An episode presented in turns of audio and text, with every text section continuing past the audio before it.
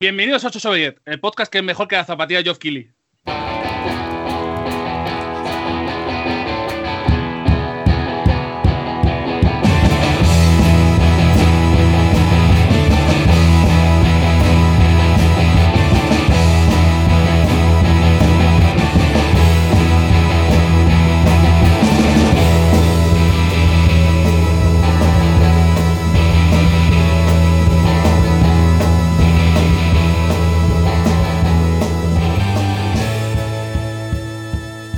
Estamos de vuelta una vez más en el podcast de los videojuegos, la miscelánea, eh, los premios, que os merecéis todos. Y como siempre estoy yo de presentador, que soy Juan Pablo, que no es importante, más allá de que el otro día fue mi cumpleaños, pero bueno, no quiero destacar esto, porque sería feo hablar de mí. No, claro, ya lo acabas de hacer. Ya, que-. Como, el tweet, como el tweet que puso en, en la cuenta de 8 sobre 10. Vaya huevos tiene el tío. lo puso Pilar. Sí, sí, seguro que sí. Oficialmente, al menos. Le dije, yo no puedo, yo no puedo escribir esto. O sea, yo, yo es que soy el que escribe las efemérides, pero Lo, efemérides mía lo propia no puedo escribió y de- le dijo a Pilar que le diera al enter. Entonces, claro, así lo publicó Pilar. Claro, es que Claro, claro, claro. Está todo estudiado. Eh, con nosotros estará una vez más, como siempre, el director de Eurogamer. Yo soy María Semper, ¿cómo estás? Muy buenas. Cansado. Pero, ¿De qué? pero estoy. Joder, del Geoff Keighley y su ceremonia inacabable a las 4 de la mañana, macho. Pero, pero no tiene culpa de los usos horarios. O sea, tiene culpa de muchas cosas, pero los usos horarios no lo maneja. No, pero que podría hacer una gala más corta, ¿sabes? Bueno, pero. Mm. ¿Y los trailers? ¿Dónde los metes? En el pre-show, si total es lo mismo. El pre-show y el show es lo mismo, solo cambia el presentador.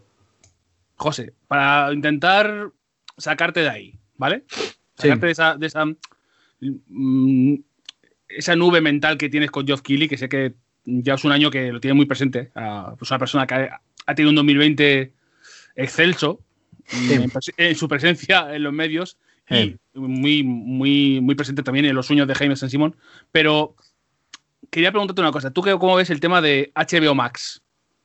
Porque ¿Eh? el otro día anunció Warner, para, que, para hablar un poquito también de esto, si no me metido en escaleta, pero quería hablar un poco así por encima, de que Warner ha dicho que todos los estrenos del año que viene, al menos, o de aquí en el futuro, próximo, todos los estrenos de cine serán a la vez estrenados en streaming. De esto se enteraron sus, sus partners en el mismo momento que se anunció y está todo Dios cabreado. ¿Cómo, Mm. cómo lo ves tú? Yo estoy a tope en el equipo de Denis Villeneuve y Christopher Nolan. Tampoco te has, tirado un, te has sido un equipo malo. No, no, me he ido al mejor equipo. Creo que se cabreó hasta Keanu Reeves el otro día cuando se enteró lo de Matrix 4. Eh, Es bastante probable, claro. Es bastante probable. Cabrear a Keanu tiene que tener un tema, ¿eh? Hombre, cabrear a, a la mejor persona, al ser de luz, es- tiene, tiene bastante mérito. Mira hasta No sé. qué punto lo han hecho mal. Lo siguiente es que te pegue Tom Hanks. O sea, es como do- dos hitos que puedes hacer de tu vida. Pero. No lo sé, si, si lo que buscan con esto es que mucha gente se suscriba a HBO, yo desde luego a HBO no me suscribo por mis cojones ahora. No te vas a suscribir a Rixflix, ¿no? Ah, no, no, Ah, no. A Ruixflix no. ah, No, pero estoy muy a tope con, con Disney, ¿eh? que el otro día dijeron que lo subían dos pavos, pero que con todo lo que van a poner. Eh... Hostia, qué mareo, ¿eh? Han metido Hulu. Joder. Aquí Hulu nos llega como Star o algo así. ¿no? Como estar. Y meten también lo de Fox y lo de FX, me parece que también. O sea, está bastante guapo realmente. Y, y, y fue rollo como. Joder, estaba viendo. Era muy triste estar viendo el- el- los Game Awards al mismo tiempo que lo de Disney, porque lo de Disney era no parar y se quedó como pobre lo- los Game Awards. Enseñando poca cosa. Era rollo como. "Uf, Pero sácame algo más, que Disney solo de, Star Wars te ha sacado 15 cosas, ¿sabes? Sí, sí, sí, sí. De hecho, estábamos con la conferencia y nuestro amigo Alejandro nos iba diciendo cosas de Disney. Íbamos soltando las dos cosas a la vez y era como de loco. O sea, no daba, no daba tiempo a dar paso a las cosas de Disney con las. O sea, se comía lo de los videojuegos. O sea, yo solo, eso- si- sin tener en cuenta, porque no, es que no he llegado ni a verlo todavía, la parte de Star Wars y la de Marvel, no me he enterado prácticamente de lo que han enseñado. Tampoco te Solo con mucho. lo otro. No, tampoco me interesa mucho, pero bueno, algo sí, yo que sé. Sí, El Mandaloriano se ve que está de puta madre. está fresco. Y, y van a estrenar cositas que tienen buena pinta. Pero solo con lo de FX, Hulu y tal, con la serie de Alien del tío de Legión, Es que Noah, Noah Hawley lleva mucho tiempo intentando hacer una película de Alien y al final, fíjate, ha conseguido que le hagan Sí, un sí. hueco en las series. Sí, sí. Eh, y ahora, de hecho, ha coincidido con que Alien ha pasado a Marvel. ¿Cómo? Alien ha pasado de Dark Horse a Alien en cómics. O sea, a Marvel en cómics. Mm. Marvel va a publicar Alien. Sí, y Predator y también algo más, ¿no? O sea que de alguna forma Alien puede pasar a formar parte del MCU. Y, y del Fortnite también, seguramente. Haciendo, haciendo- haciendo el Esperemos floss. que de lo primero solo, ¿eh? A ver, Haciendo el floss, Pablo. Joder. Haciendo el plus. lo que nos faltaba para el duro. Al lado del jefe maestro y de, y de, yo qué sé. Y de Krusty el payaso. Venga, dando dos cojones. Ah, hostia. Joder, me ha recordado el dragón en el chat de Twitch. Por cierto, estamos en Twitch los domingos a las 5 cuando hacemos el, el podcast. Eh, Intereconomía es parte de Disney. ¿Cómo? ¿Qué- ¿Cómo? Dentro de su conglomerado, si vas viendo esta típica imagen esquema con todo, la- todo lo que posee, vas a Disney España y una de las cosas que tiene es Intereconomía y A televisión. ver, inter- intereconomía Disney. O sea que el, el, Lo estoy buscando, ¿eh? Porque el del parche, el de parche puede ser Estaba pensando, estaba pensando exactamente en ese, o sea, el alien haciendo el floss al lado del del parche, hablando de Podemos y. Ahora, venga, tira, llévame a casa. no, es estoy en casa, pero llévame a casa, por favor. ¿Es acoso o es caché lo de Pablo Iglesias? Y ahí el floss, ta, ta, ta, ta, ta. Y el alien ahí al lado, eh, eh, eh. el Capitán América también, venga. Pablo, ¿quién es más venenoso? ¿El alien o Intereconomía? Pues a ver, en este universo que se está conformando puede ser que por osmosis. Intereconomía tiene su propio Nick Fury, así que. Claro, es que por osmosis le puede transmitir las capacidades estas de la sangre ácida al paisano este, que nunca me acuerdo cómo se llama, pero, pero como dice José, lo podemos dejar en Nick Furia. Joder, es que macho, de verdad, este, Es muy este, grande esta, esta pieza, ¿eh? este siglo XXI se está convirtiendo en una cosa increíble. En fin.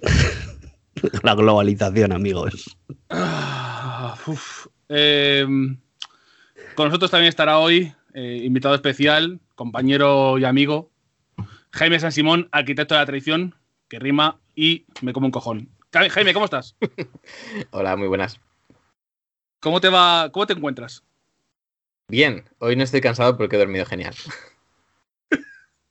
Eh, ¿Puedes O sea, explicar? los sábados normalmente es como que, no sé si por efecto rebote o lo que sea, me despierto todavía un poco cansado, pero el domingo así ya con, después de dormir como 12 horas, una cosa así, me tomo un cafecito y tal, es como esas 5 o 6 horas que estoy bien, que estoy descansado.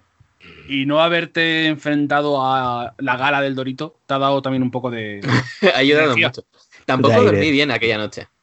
O sea, La verdad es que te dijiste, me dijiste que te despertaste por la noche. Yo creo que sí, fue. a eh, las 4 y media, 5 de la mañana. notabas o sea, que me se suena que terminaba el evento y tú. ¡Noticias! Y te despertaste así como. O sea, me suena por- porque me, como que me desvelé, miré un momento el chat de Telegram de Eurogamer y creo que ya había terminado la gala.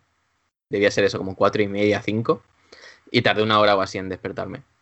Hmm. O sea, en, en volver a dormirme.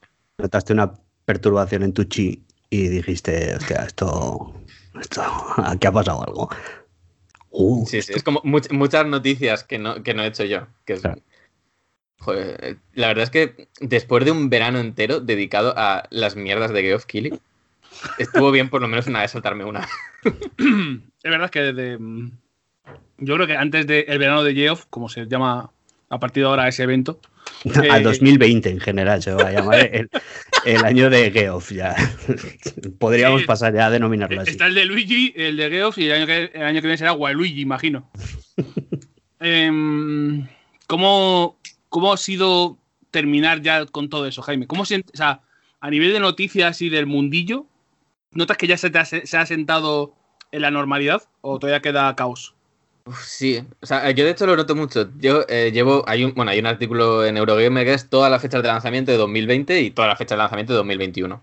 Y hay un momento hacia el final del año en que ves una lista de lanzamientos que pone 2020 genérico y dices, esto no van a salir en 2020 ni de broma. Claro. Y como que a mí lo que me da mucho gustito es cómo va reduciéndose poquito a poquito conforme pasa el año. O sea, ya todas las noticias que quedan de aquí a final de año prácticamente va a ser, tal juego no saldrá en 2020, saldrá en 2021. Que es como, sorpresa, para nadie. Pero como que me da mucho gusto el, el ir reduciendo esa lista, ¿sabes? Como que creo que le quedan ya 10, 12 nombres nada más. Y, y es eso, eso ya es como el fin de, de todo el año y hasta yo creo que la segunda semana de enero, tercera semana, ya no vamos a tener noticias así tochas. En teoría, a menos que ahora de repente a Nintendo le dé por hacer un direct porque esa compañía hace lo que le da la gana. Ya, ya. Puto desgraciados. En fin, eh, con nosotros también estará, como siempre, pero el último hueco que nos queda, pero nunca jamás por ello ser menos importante, la voz del pueblo, Eh, el Zanos de la cumbia, eh, el ASM Remaño, el mago de las palabras, pero en 4K, ¿eh? Mr. Worldwide, Dale. la abogacía, el Strand que nos conecta y el rayo de luz que nos guía a todos. eh, Geoff, hijo puta. 8K 60 frames. Pablo Casado, ¿cómo estás? Aquí eh, disfrutando de, de los grandes anuncios que se hicieron en los Game Awards. Esa, esa autoproclamación de autoridad de la industria que se ha hecho encima el amigo Kigley. Oye, Pablo, huevos ahora- tienes, cabrón. Pablo, ¿has visto el, ¿viste el juego este que es como el Dead Space? Que además lo Eh, hace el equipo. sí. de- Sí, Pero ¿te has enterado que está ambientado en el universo PUBG? ¡No! Lo he, lo he visto hace un rato, ¿eh? Me he enterado hace como una hora, una cosa así. Increíble. O sea, ¿En ¿cómo? ¿Cómo puede ser Sí, sí, esto? sí, sí, ambientado en el, en el universo PUBG. ¿Pero qué Ah, es? verdad, el eso- universo pero eso lo anunciaron hace tiempo. Que, que O sea, efectivamente esa es la pregunta. ¿Qué es el universo PUBG Even? Que es una isla donde se pegan tiros la gente. Bueno, vale. No, Esto que- es para que es verdad que traer gente. acordado que cuando se anunció ese juego y no, es- o sea, no se sabía absolutamente nada más allá de que había montado el, el estudio ¿cómo se- Scofield, el de Visceral, Sí. Eh, lo, lo primero que se dijo es que su prim- eso, el, único- el juego que estaba desarrollando iba a estar ambientado en el universo PUBG. Por lo tanto, si es este juego, Ah, Sí, sí. Striking Distance es el estudio, si no me falla la memoria, lo estoy diciendo de memoria, eh, que tiene sede en Zaragoza. Cuidado, cuidado, cuidado, el cachirulo desbloqueable, esto es una posibilidad. Eh, sí que es verdad que va, va a estar va a estar ambientado, pero que es que, o sea, a ver, que es que hay bichos que se comen a gente, o sea, en el tráiler ya se ve que por cierto tiene detalles súper Dead Space, no sé si por porque Sí. quiere continuar la Eh, eh, tendencia en o porque se visto la barra, la barra de vida en la nuca, lo, Sí. cuando salió eso fue como Dead Space. Space, Scofield. ¿era esto lo tuyo? Eh, sí, sí, y, y que, que, o sea, a ver, que eso es para decirle a la gente, ojo, que esto es de la gente que, que se está trayendo el, el, el Battle Royale este. Y ya está, o sea, nada más. Yo lo, tengo, lo tengo clarísimo, seguro. Seguro. Pablo, Dime, tengo que preguntarte una cosa. a ver qué me vas a preguntar. Em, El Resident Evil 4, como si lo hubiera. no, no, no, eso ese capítulo está cerrado ya, Pablo. Solo te puedo decir que me gusta más Resident Evil 6, pero bueno, eso ya Ay, tampoco voy hacer- Que ha dicho no. que le gusta más Resident Evil 6 que Resident Evil 4. no, puedo, no puedo hacer daño ahí, pero en mi, en mi caso os lo juro que es verdad. También porque estoy jugando en cooperativo me estoy riendo más, pero A ver, pues eh, es que en cooperativo todo es más divertido, claro. claro, claro, claro. Pues eso. Eh, Pablo, Dime. lo primero voy, deja- voy dejando esta foto por aquí. Para, pa, pa, para ti. Vale. Eh, ¿Qué opinas de la adaptación a película de Metal Gear Solid por el director- el director de eh, School Island, que lo tienes ahí en imagen, eh, te he mandado. Espera, que, no sé por qué se me superpone el chat a colgar. Entonces, ah, vale, vale. Cuidado, cuidado, cuidado. Cuidado que la que se lía, eh. Cuidado. Y eh, con guion del guionista de Star Wars El ascenso de Skywalker y el guionista de The Dinosaur Project. Pero, pero esto, Hostia, pero esto, hostia, hostia, que esto empieza a pintar mal. Yo estaba muy ilusionado con, con el director y el, y el actor, pero con, o sea, estos, guioni- pero con guionista estos también de- guionistas. Guionistas también de Monster Tracks. Pero, pero, pero ¿y este conglomerado de, de genios. No es el Boat Rovers, este, el. Sí, sí. el- Ese es el director. Sí, sí. Es el director. Y luego los guionistas son los que son. Son. Claro. Proyecto Dinosaurio. eh, con- Bueno, a ver, que tampoco tiene mucho secreto, ¿eh? Coges el guion de, ¿no? del, primer, del primer Metal Gear Solid, le haces cuatro cambios y ya lo tienes. O sea, que tampoco es que tengan mucho trabajo que hacer. Sí, sí.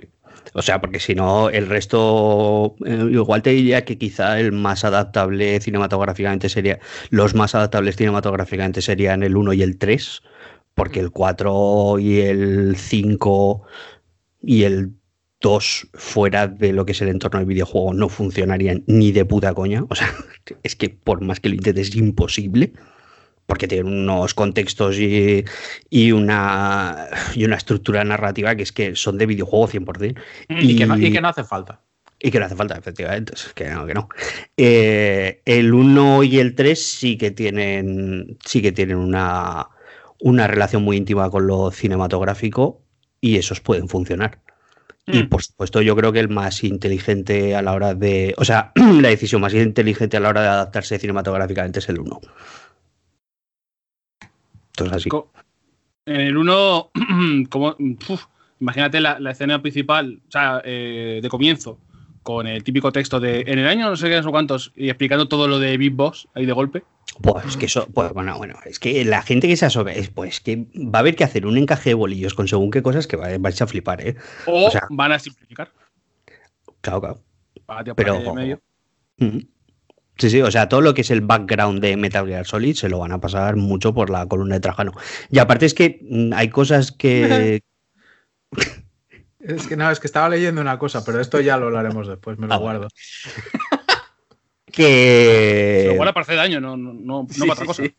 No, que- no, ah, bueno, no sé, si quieres te lo digo ahora, que es Sí, que, dilo, cuando, dilo. que cuando anunciaron los, los, los premios de la mejor música en, el, en los Game Awards, dijeron mejor música a Final Fantasy VII y ni siquiera nombraron a los compositores. ¿Cómo? Pues eso. Joder, eso. Así, toma. Ese es el nivel. las puñetas. Es que de verdad, chico.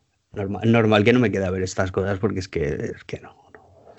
No, pero mira, el año que viene igual te quedas por trabajo. ¡Boom! Se está José, a Pablo le jode. el café de milagro. Eh, por ahí preguntaban antes, por cierto, Sempere, ¿tú crees que en una pelea física puedes con Geoff? Yo es que no soy de pelearme, así que no lo sé. Tirando la Pero, arena a pero los si algo. el caso. Sí, Pero tirándole es- gatos de tu jardín. No sé, se le ve mayor, ¿eh? Yo creo que sí. Yo lo que le veo es triste. Entonces ya a José le diría alguna verdad del barquero como previa. Se acaba de deprimir ya. Claro, y entonces ya O sea, tiene el esa- resto viene rodado. la sonrisa del payaso triste. De Pagliacci. Ah, Si buscas Geoff Kill y Pagliacci, ¿sal- ¿saldrá algo? A ver. Sabéis que si, sale, si buscáis Franco Muppet sale en nuestro episodio, ¿no? Lo, lo primero. Al menos en España, si buscáis Franco Muppet, lo primero que sale es 8 sobre 10. Que- que- que- lo- de lo cual estoy orgulloso, por cierto. Es que he buscado Geoff Keighley Pagliacci Sí. y el primer resultado es OK, but up is literally Pagliacci, so on Twitter it's shit Koshima. Madre mía. Ay, bueno, em, Pablo, ¿tú has podido jugar al Cyberpunk? Eh, nada. 15 minutos. Nada. No, 15 minutos, de verdad, eh, prometido. Literales. Literales. ¿Y qué tal? La primera impresión es, es muy me. Mm. Es muy me. Eh, no es un juego que. No, déjame Ah, acabar ah, la frase. No es un juego que represente. O sea, la primera impresión no es la de un juego que haya estado ocho años en desarrollo. En absoluto. Luego tengo que jugar más y he visto de reojo a Paula tal y he visto detalles que me han gustado, pero luego he visto acabados que no me, que no me convencen en absoluto. No sé. Eso porque Yo- no juega con una 3080, ahí a todo full. Claro, y si mi abuelo hubiera tenido ruedas, pues hubiera sido una bicicleta. Exacto, Es que- exacto, exacto. Es Exacto. que- Eh, claro, es que es un juego que ha estado ocho años en desarrollo, se ha prometido un multiplataforma y se ha sacado en PS4, en Xbox One y las versiones para las consolas Next Gen llegarán cuando lleguen porque se ha dicho que quizá no salgan en 2021. Yo, Espera, espera, so- espera. ¿Esto se ha dicho? Yo lo he visto en Twitter. yo soy muy, No está, está seguro, el, eh, no está seguro el lanzamiento en 2021. soy muy fan de esta teoría. Soy muy fan de esta teoría porque ya lo, lo escuché en alguien de CNET, la, web está como de tecnología, a, a uno que decía que en 2021 no, no pintaba que fuese a salir. Pero es que me, me parecería muy loco. Es que si no sale, pero, pero independientemente de todo eso, es que estamos hablando de un juego cuyo anuncio es de antes de que salgan a la venta la PlayStation 4 y la Xbox One. De hecho, es antes del anuncio de las propias consolas. Entonces, aquí ha habido un, un proyecto que ha estado manejado y planificado, bajo mi punto de vista, de una forma demencial. El año O sea- que viene le dan el premio a mejor dirección seguro en los Game Awards. Hombre, claro, con, con el, con- o sea, con, con el, con el focus que tiene Kigley, habrá dicho, este, este ha estado dirigido como un dios. O sea, tal y como salía, dirigido como un dios. Porque yo lo veo y no me lo explico. O sea, lo ves en una PS5 y dices, vale, funciona. O sea, más o menos Funciona. funciona. Funciona, claro, pero funciona, no es de un juego. O sea, antes lo ponía en Twitter. Pero en, Cuando, PS, pero en PS5 está tan mal. En, en la Series X no está mal. O sea, quiero decir, no está roto y funciona bien. Claro, funciona, efectivamente. Es que esa es la palabra. que- Funciona. Vamos a ver, José, funciona. A ver, yo tengo vídeos ya guardados y eh, streaming No, ver, errores. bu- bugs pues, tiene y toda la historia. to- Bugs evidentemente tiene y muchos. O sea, yo más, tele- más teléfonos y pistolas flotando que en este juego no he visto en mi vida. Pero, pero, que, pero quiere decir que el juego va a 60 frames más o menos estable, que no se cuelga, que no hay Sí. nada extremadamente roto. Al menos es lo que la experiencia que estoy teniendo yo hasta ahora. José, Lo que Sí. pasa que es como cargar, yo, es como si te pones a jugar a Battlefield 3 con una 3090, que rollo como, vale, va a funcionar bien porque, bueno, mm, pero- tiene más equipo de lo que, porque en el Por fondo estás moviendo el juego, claro, porque estás, en el fondo estás moviendo el juego de Xbox One. el, el- Pero- el- el clásico de con buena pizza bien se jode. El, el caso es que. Sí, hay una claro. cosa que me fijé y me ha jodido ya para siempre el juego, actualmente hasta que lo, lo cambien, nos haga la mejora para el Series X, y es que cuando vas en el coche y vas circulando hacia el horizonte, si ves una carretera más o menos larga, puedes ver las luces del tráfico, pero según te acercas, desaparecen, no existe ese tráfico. Entonces, claro, O pues sea, que no hay la densidad- coches. la densidad de tráfico es de chiste, o sea, eh, ni de Mafia 1 en su momento.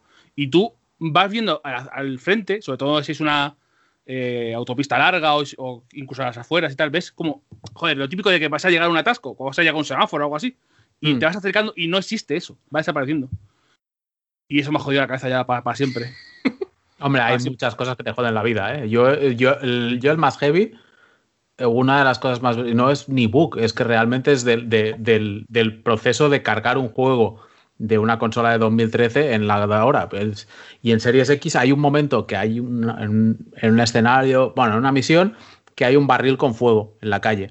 Mm. Y si estás a dos metros, de- pero sin exagerar, ¿eh? a dos metros y medio de distancia, el fuego está apagado. Si te acercas un poquito más, entonces se activa. Como que el, el nivel de detalle tiene que ser a dos metros de distancia, porque si es un poquito más, se jode el invento. Y es rollo como. No. Yo ya os digo que, que es eso. A mí me parece, que- me parece una pena. O sea, quiero decir, porque me parece una lástima porque el juego tiene muchas cosas buenas, pero se nota que está. que ¿por qué? necesitaba varios meses. ¿Por qué me llama todo el mundo para venderme un Opel Corsa? O sea, es mi anuncio, mi anuncio 2077. Porque Sí, todo sí, el mundo me quiere, gente que no me conoce, pues tengo una furgoneta y yo, vamos a ver, ¿quién eres? ¿Por Sí, qué me llamas? Lo del, to- lo, de, lo del todo coches. eh, Eso, sale, eso sale se cada, lo he visto sí, es Paula. cada dos por tres. Te va llamando la peña. Oye, que es que tengo una moto que no sé qué. Y rollo como, "Mm, bueno, muy bien, señora. Pues Compramos tu Felicidades. es. A ver, el, el auténtico cyberpunk, que es que cuando llegas a un momento determinado de la historia, que eso se lo he visto que le pasaba a Paula. el auténtico cyberpunk es que en el futuro todo el mundo conoce tu contacto para venderte coches. Es, es sí, sí, acojonante. o sea, Es, es muy, muy grave, ¿eh? Muy, muy grave. A, a nivel de, de- ya fuera de los bugs y tal, por de como hemos jugado Jaime, Jaime lo ha jugado, ¿no? Sí, claro. Sí. Yo Eh, llevo unas 15 horas. sí. No, de- sí, 12-15 horas. O sea, ya has- mm, obviamente has terminado el prólogo, que es. Hmm. Bueno, eh, en la parte del prólogo se puede hablar que es un prólogo muy largo, el acto 1. Y hay Sí. un time jump de seis meses que dices, joder, esta parte la podría haber jugado y haber tenido yo como ese vínculo emocional con el- los personajes, pero bueno, se lo saltan y como, ahora ya estás aquí. Es como en plan, esto es la secuela. Y, pero a nivel de juego, ¿es neces- ¿era, neces- ¿era necesario que fuese un mundo abierto? ¿O es que es- les pudo el ansia? Porque yo esto lo haces lineal Deus Ex les pudo la ansia. Sí. Pa- para hecho, mí ni les pudo siquiera-. Ni siquiera, el, eh, o sea, en el Mankind Divided tenías un, un hub, ¿no? Que era la ciudad de Praga. Que ver. no era, o sea, era un punto intermedio, quiero decir, era un mundo relativamente abierto, Sí, pero sí, sí. con lo suficientemente controlado como para que también pudieses tener como tus zonas de infiltración, ¿no? O sea, había misiones en las que tú empezabas infiltrándote desde el mundo abierto. Y de hecho, o sea, a mí lo que me está pasando ahora mismo con el Cyberpunk es que cuanto más, o sea, me está gustando más cuanto más lineal es, cuanto más se parece a- Sí. al Deus Ex. O sea, Y cuando no- pasas al mundo abierto es como. O sea, está como carente de vida. Se le ven. O sea, se le ven las costuras por todos lados. eh, bueno, esto no sé si es por jugarlo en Series X, pero hay veces como que se nota que está cargando porque se te para directamente. O sea, se congela la imagen. Sí, sí, sí. está cinco segundos congelada. Sí que escuchas que. O sea, escuchas el audio, como que sigue el audio de fuera. Pero está la imagen congelada 5 segundos o 10 segundos. Sí, sí, sí. O bueno, me acabo de comer un tiempo de carga, efectivamente. Eso me ha pasado a mí en streaming y he mando a cámara y en plan, mira, chavales, que no se nada, que esto que, se- que va a funcionar, tranquilos, que esto vuelve, pero que veis que se queda así congelado. Y pasa y sigue pasando. Pero eso que luego hay misiones que a mí, bueno, el sigilo creo que van a tener que afinarlo a base de parches, porque a mí me pasa mucho lo de que me descubren cuando voy por la espalda, me descubren a través de objetos y tal. Pero Porque cuando eres, intento... eres poco sigiloso. Sí, no sé por qué. O sea, el- yo eh, me ha pasado esta tarde que he dicho, esta misión me la voy a pasar sin que me vean, eh, sin matar a nadie, etcétera. Y ha habido ratos que he tenido que eso, como el cargar continuamente, porque había un tío que me veía por la espalda. Y era como, pues nada. Hombre, Porque es tenía el- mejoras, Jaime. Es el futuro. A ver, los implantes. Claro. Pero que así me lo paso también, te digo, bastante más divertido. Que hice otra, otro asalto como a una zona de estas que son las que te puedes pasar o, o a tiros o en sigilo. Y los tiros son flojitos. El juego cuando funciona mejor es cuando no hay tiros. Sí, eso es, Sí, eso O es- sea, pa- pa mí, a mí me gustaría que este juego fuera una aventura gráfica. Eh, es- eso es un problema porque el juego eh, se puede solucionar todo a tiros. sí, además como que parece empujarte. Sí, A ello. sí, sí. O sea, yo, teniendo en yo te cuenta yo digo, que como- tengo, tengo tendencias a China, entonces, claro, me, me dan escopetas, me dan cosas y yo, claro, podía firmar con sellos. Y claro, es que voy ahí, pa, pa, pa, y me lío. Pero he, he conseguido hacer, por ejemplo, había una misión en la que tienes que entrar a un sitio, cuando ya te sueltan a todos, te sueltan y tienes que ir como a buscar a una persona, una mujer que es muñeca, a buscar su, su dónde está, que ha desaparecido, y tienes que entrar a un sitio y tienes que contratar una- un bailarín y hacer una... Me salté todo eso y me escondí por otro lado, llegué a la zona VIP y conseguí la información sin hacer nada de lo que me dijeron. O sea, conseguí yo escaparme y evadir tal y hacerlo, pero me, me sentía raro, era como que no, parecía como que no podía haberlo hecho, había bugueado cosas y me había saltado todo. Bueno, ya sé que intento hacer siempre el tester de, de mierda a todo. Y es como raro porque no ves que tengas opciones, sino como que estás rompiendo más que haciendo. No sé. Y la- eso lo de sigilo es un drama, sí. En general es un. Es un drama. Ay, madre mía. Aventura gráfica no, no había que hacerlo, José, porque las aventuras gráficas sabemos que son una mierda. Pero, pero Juan Pablo, please. es que no sé de dónde ha venido esta mira tú. No, sí, viene de siempre. Siempre que hay sale la palabra aventura gráfica, le, le triguerea al cerebro Claro, que para y hacer, tiene que clic- ponerse faltón. para hacer clic por la pantalla, pues me, me abro el Excel y ya está. Tengo cuadros y voy diciendo. Claro, uno. igual, igualico es, claro. Es lo mismo. Eh, caso que Cyberpunk. eh, ah, por cierto, joder, mm, si la gente va con la idea de. O sea, viene de Witcher 3 esperando algo parecido en el futuro, la hostia es Joder. terrible. Tío, es bueno, que no- también. Que la no se hostia de frente es un muro que te comes y de ahí no vas sales. Y ha pasado, que lo han estado comentando en el Discord de 8 o 10. Y, y, joder, es un palo, un chasco duro. Y la gente que se va a comprar en PS4 y Xbox One para jugar en esas consolas, ya ahí te cuento, claro. El palo ahí. Eh, Hombre, yo creo que más les vale sacar un parche que lo arregle todo en dos o tres semanas o les va a caer una class action de estas eh, seria, ¿eh? Hoy, hoy ya salía que. Porque quiero decir, no es aquello que dices, es que hay gente que está teniendo algún problema, bueno, es que hay alguna cosa que no sé. No, es que es un juego que no podía salir en este estado. Está roto. Está totalmente roto. O sea, yo desde aquí lo digo, si tenéis una Play 4 base o una Xbox One normal, no compréis este juego porque no funciona. No funciona. Avoid. A lo mejor dentro de un mes sí que funciona. Ahora, desde luego, no. Ahora es tirar el dinero porque es un juego que está roto. Y además teniendo en cuenta que es que prácticamente, me, lo estoy diciendo de memoria, pero hace creo que un par de días o una cosa así, salieron las cifras de, de las compras y por ahí de, de, Cyberpunk 2077 y aproximadamente el 50% de las ventas se habían hecho en consola, ¿eh? sí. siendo, una, siendo una compañía que mmm, gran parte de su mercado, bueno, pues ya estamos viendo, la mitad es, eh, viene del PC. También salió hace dos semanas el presidente de C Project diciendo que tendría tan pocos bugs que los jugadores no los verían. pues, fíjate, pues ¿cuántas de esas habrán sido en PlayStation 4? O sea, que es que yo tengo curiosidad de, de, o sea... Bueno, para que veas cómo está el tema, que Sony ya, por lo visto, ha abierto las puertas a que se pueda pedir devolución. Pues fíjate. Que normalmente pues, solo lo hacen cuando los juegos están rotos. Están rotos de que no se puede hacer nada. Mm. Y creo que solo se hizo cuando fue la anterior vez que permitía devoluciones. A lo mejor No Man's Sky al principio. Me suena, me suena que con No Man's Sky se pudo hacer. Alguna cosa así, como muy puntual lo hace Sony. Con cosas, mm, no sé, muy, muy locas. Y esto es uno de esos casos que eh, han ido un poco a robarle dinero a los niños al colegio. O sea, ha sido un, un poco dramático lo que han hecho porque dicen, no, ya hemos recuperado el dinero de la producción y de marketing. Nos ha jodido, claro. A ver, es que lo quejamos en su momento de Watch Dogs 1, pero que esto ha sido eh, a navaja. A navaja al pecho. Esto, esto, imagínate cómo habría sido la reacción si lo hubiera sacado Ubisoft o Bethesda. No, nada, nada, uf, vamos. Destrucción. Todo destrucción. Hogwarts a, a, colgarlo en la plaza del pueblo, vaya. Sí, sí, sí. Pero que lo del Watch Dogs no fue ni para. O sea, a ver, que el Watch Dogs se podía jugar, ¿eh? Sí, sí, sí, sí, pero que era como, madre mía, el downgrade, downgrade. Esto no es un downgrade, esto es un, uh, esto es un atropello. O sea, que yo según jugar. según hace el down, te atropella.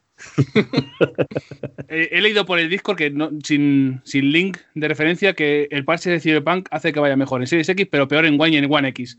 Ah, pues bien, no, no, quiero ni mirarlo. quiero pensar que eso, bueno, alguien lo ha puesto por ahí y no es verdad. Porque si es verdad, eh, ya es para meterle fuego directamente a Garito.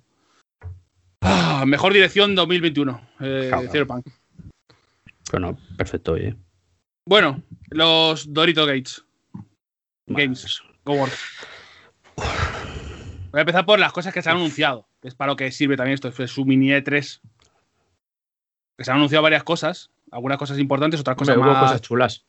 Sí, Entonces, eh, verdad. se esperaba el famoso cuádruple A de Xbox, el Perfect Dark. ¿Qué se puede hacer con Perfect Dark? Pero se puede hacer alguna cosa, se puede hacer algo bastante guapo, ¿eh? Yo le tengo muchísimas ganas. Lo que pasa es que sí que pregunto es verdad. no, te- no tengo ni idea de qué esperar. Pero Yo, un yo- shooter que esté bien y ya está. yo- hombre, yo creo que va, de, yo creo que de ahí va a salir algo guapo. Quiero decir, Sí, no, no, pero que el universo de Perfect. Dark está guay y el estudio que han montado la gente es muy buena. O sea, es que tendría que, bueno, claro, yo qué sé, tendría que ocurrir una debacle a los CD Projekt para que salga mal, pero no creo que sea el caso.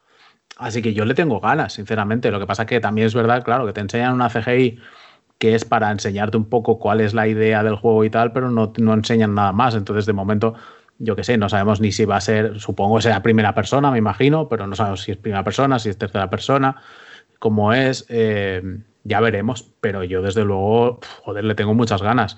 Y no tanto porque sea un Perfect Dark, que también, sino por el equipo que hay detrás. O sea, la gente que ha fichado en Microsoft para The Initiative es toda muy top y creo que de ahí puede salir algo muy guapo. Así que veremos, pero de momento cautos porque total, esto tampoco lo- creo que lo veamos hasta 2022 como pronto, así que... Mm. ¿Qué, qué, qué? Bueno, Jaime, di. Sí, no, que además decía que aquí además pueden aprovechar para hacer tanto una buena campaña single player como un multijugador que, que dure. Como encima vamos a poder. O sea, la base de usuarios va a ser prácticamente todos los que tengamos el, el Game Pass. Mm. Y yo, desde luego, le tengo bastantes ganas. Porque a mí el de el Perfect Dark original me gusta bastante. Eh, creo que eso, que efectivamente, que el, el universo da como para mucho. O sea, a ver, sabiendo un poco, el, o sea, habiendo jugado el original y viendo que en este van a meter tema de pirámides, Egipto, etcétera, me puedo imaginar por dónde van a tirarlo, o sea, por dónde van a ir los tiros. Y yo por lo menos le tengo muchísimas ganas. O sea, ¿Ha dicho por dónde van a ir los tiros porque es un shooter? no, pero bueno, ya que está. o sea, no- ha sido pan not intended. Vale, vale, vale. es que sé que no puedes conectar y sé que a veces se te escapa. Eh, ¿En qué puede ser esto cuádruple A? ¿Qué diferenciaría con un triple A? Eh, la mierda esta que venden ahora de que va a ser más tocho que un triple A. Porque si, si es solo single player, ¿qué tienes que hacer a la hora de producción para que sea cuádruple A? que, que, que huela. ¿Tiene algo 4D o qué tiene? No sé a qué, a qué, se, a qué se pueden referir con eso. O a, que sea, a, a ese nivel Yo de creo, que con esto del- yo creo que con los cuádruple A se han montado una paja mental, es un triple A y ya toma por culo. Y ya está. Pues sí. Vale, muchas gracias. No, no, yo también lo veo. ¿eh? Que a ver, me- van a meter pasta paladas, clarísimo. Eh, Pablo, Dime. ¿qué opinas de la escena en la que Sephiroth empala a Mario? Eh, Yo no he visto eso, yo que, que, que, que. ¿No ¿No lo has visto? Había Es visto, increíble. a- a- o sea, he visto, he visto un, un still, o sea, he visto una, una foto fija, pero no, espera, a ver. Es que otra cosa que tengo que decir es que Juan Pablo, es que esto, esto, es una, esto es una indignidad que tiene que salir a la luz, pese a que está solo en la escaleta, ¿vale? Y es que ha puesto los enlaces de Screen Rant. Y estamos aquí, de cuatro personas que estamos haciendo el podcast, tres somos de Eurogamer. Claro, claro, eh, tengo que luchar contra eh, el- la mierda esta de que me, me- me invadan. Pero ¿cómo te atreves? Bueno, en fin. Hombre, es que eh, eso es un listado con cosas en negrito, lo veo todo muy bien organizado. Esto para ¿Qué es leerlo, Screen para leerlo Rant? ¿Qué es eso? ¿Qué es Screen Rant Event? Es lo que haces tú cuando miras a la pantalla jugando a Resident Evil 6. Eh, eh, efectivamente. Eh, he, visto, he visto la escena, o sea, que era con el fondo rojo, si no me falla la memoria, y esto como sombreado con el otro atravesando la espada, y dije, pero, pero ¿qué está pasando en el Smash Bros, macho? O sea, ¿esto qué es? Simulan como que lo ha, em- lo ha empalado, lo ha atravesado, lo ha ensartado como un, como un choricillo. Como en Van Bros, sí, efectivamente. Eh, eh, no, no, pero, pero bien que has dicho exacto. eh. ey. ¿Eh? La careta cómo se cae. El caso es que lo coge de la- del tirante, del vaquero, del peto vaquero. Ah, vale, vale. vale. Pero en el sombreado parece que lo, lo ha atravesado, Uf, lo ha ensartado. como, como, una, como una aceituna. Exacto. Em, ¿Qué te parece?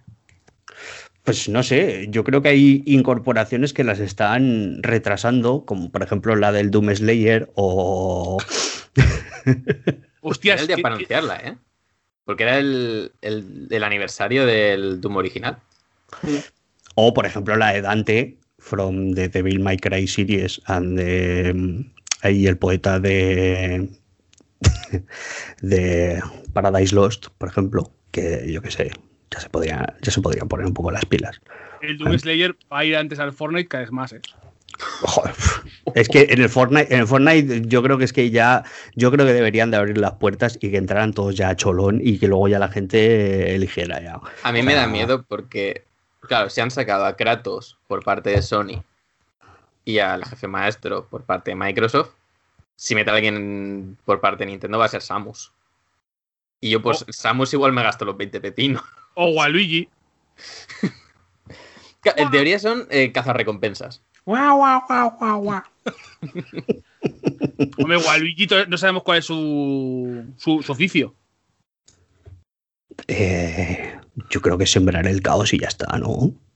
Pero eso, eso- eso tienes que hacerlo por las tardes y fin de semana. O sea, Ah, vale, vale. no. eso, eso es lo que te apasiona, pero el día a día, el day job, ¿cuál es? O sea, mi auténtica duda es cuál es su relación con Wario. A Porque ver, no son hermanos. en realidad si son como digamos una vertiente retorcida de, mm, de Mario y Luigi, ¿cuál sería el, el trabajo opuesto totalmente? O sea, ¿No serán corredores de seguros o algo así? O sea, quiero decir, como son como lo opuesto a Fontanero, pues el que le hace la vida imposible a Fontanero es el, el- el del seguro. ¿No? No son hermanos, según el canon de Nintendo, son dos personas que odian tanto a Mario y a Luigi que decidieron hacer maldades en conjunto, nos eh, dice Jaime eh, el dragón. De Pues, esto- pues, son- pues son los del seguro, te lo digo yo, que trabajo. ¿no? con Esto sí, sí, sí. Pueden ser de, de cobradores del frac. Pues también, también, también puede ser claro. O administradores de comunidades de propietarios, que también son gente que se lleva muy mal con la gente que se dedica a fontanería, a albañilería. Esto, ahí hay un amplio rango de profesiones que pueden ser Waluigi y Wario. Sí, sí, sí. Y si como... No, dígame. O fabricantes de eh, las toallitas estas para bebés que ahora eh, las utiliza mucha gente y se, Toallitas para bebés. y se quedan Puta puta. encajadas en. Sí, sí, sí, joder, que se quedan duras como el cemento armado, ¿eh? Hostia. Igual, son- igual ese es su trabajo. Claro, claro, es que sabiendo que odian mucho a Mario y a Luigi, se abre un abanico muy amplio de, de profesiones. También pueden ser los, eh, ya lo diré, es que solo me sale el nombre de la empresa, pero creo que solo está aquí en Zaragoza, eh, los suministradores de piezas para fontanería, que también luego van y pagan a 90 días y les jode un montón, que esto lo sé de primera mano. Eh, si yo recupera aquel tweet magnífico de que Mortal Kombat era el Smash Bros, pero los invitados los elige tu padre. Em, los personajes invitados los elige tu padre. El, el Fortnite, ¿qué es? Hostia, En, en- en comparación a Smash.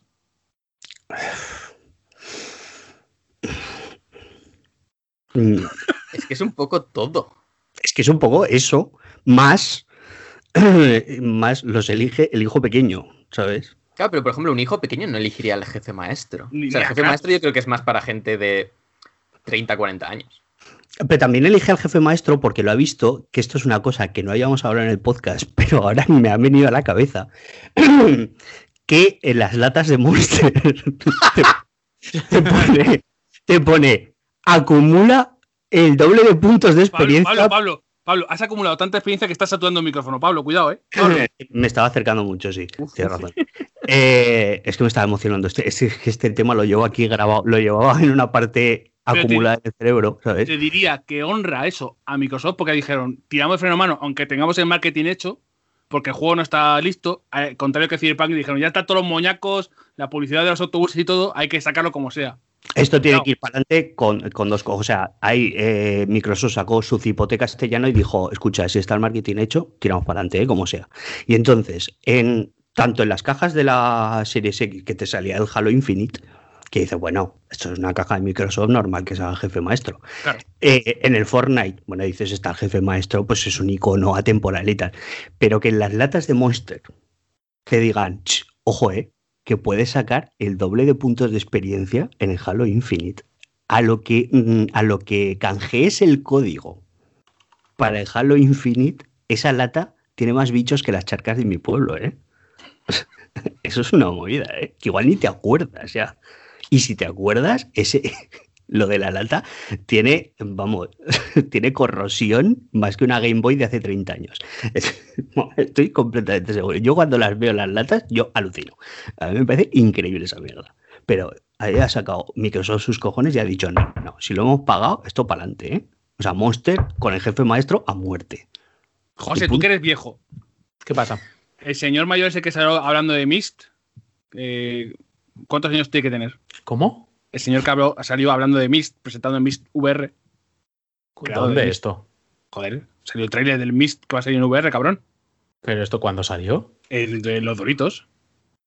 Saldría en el pre-show igual, porque yo esto no lo he visto. Eh, pues no me acuerdo. Yo que hice, hice el, en el streaming hice el pre-show también, así que puede ser. Está mezclado. Sí, sí, sí. Debió ser en el pre-show.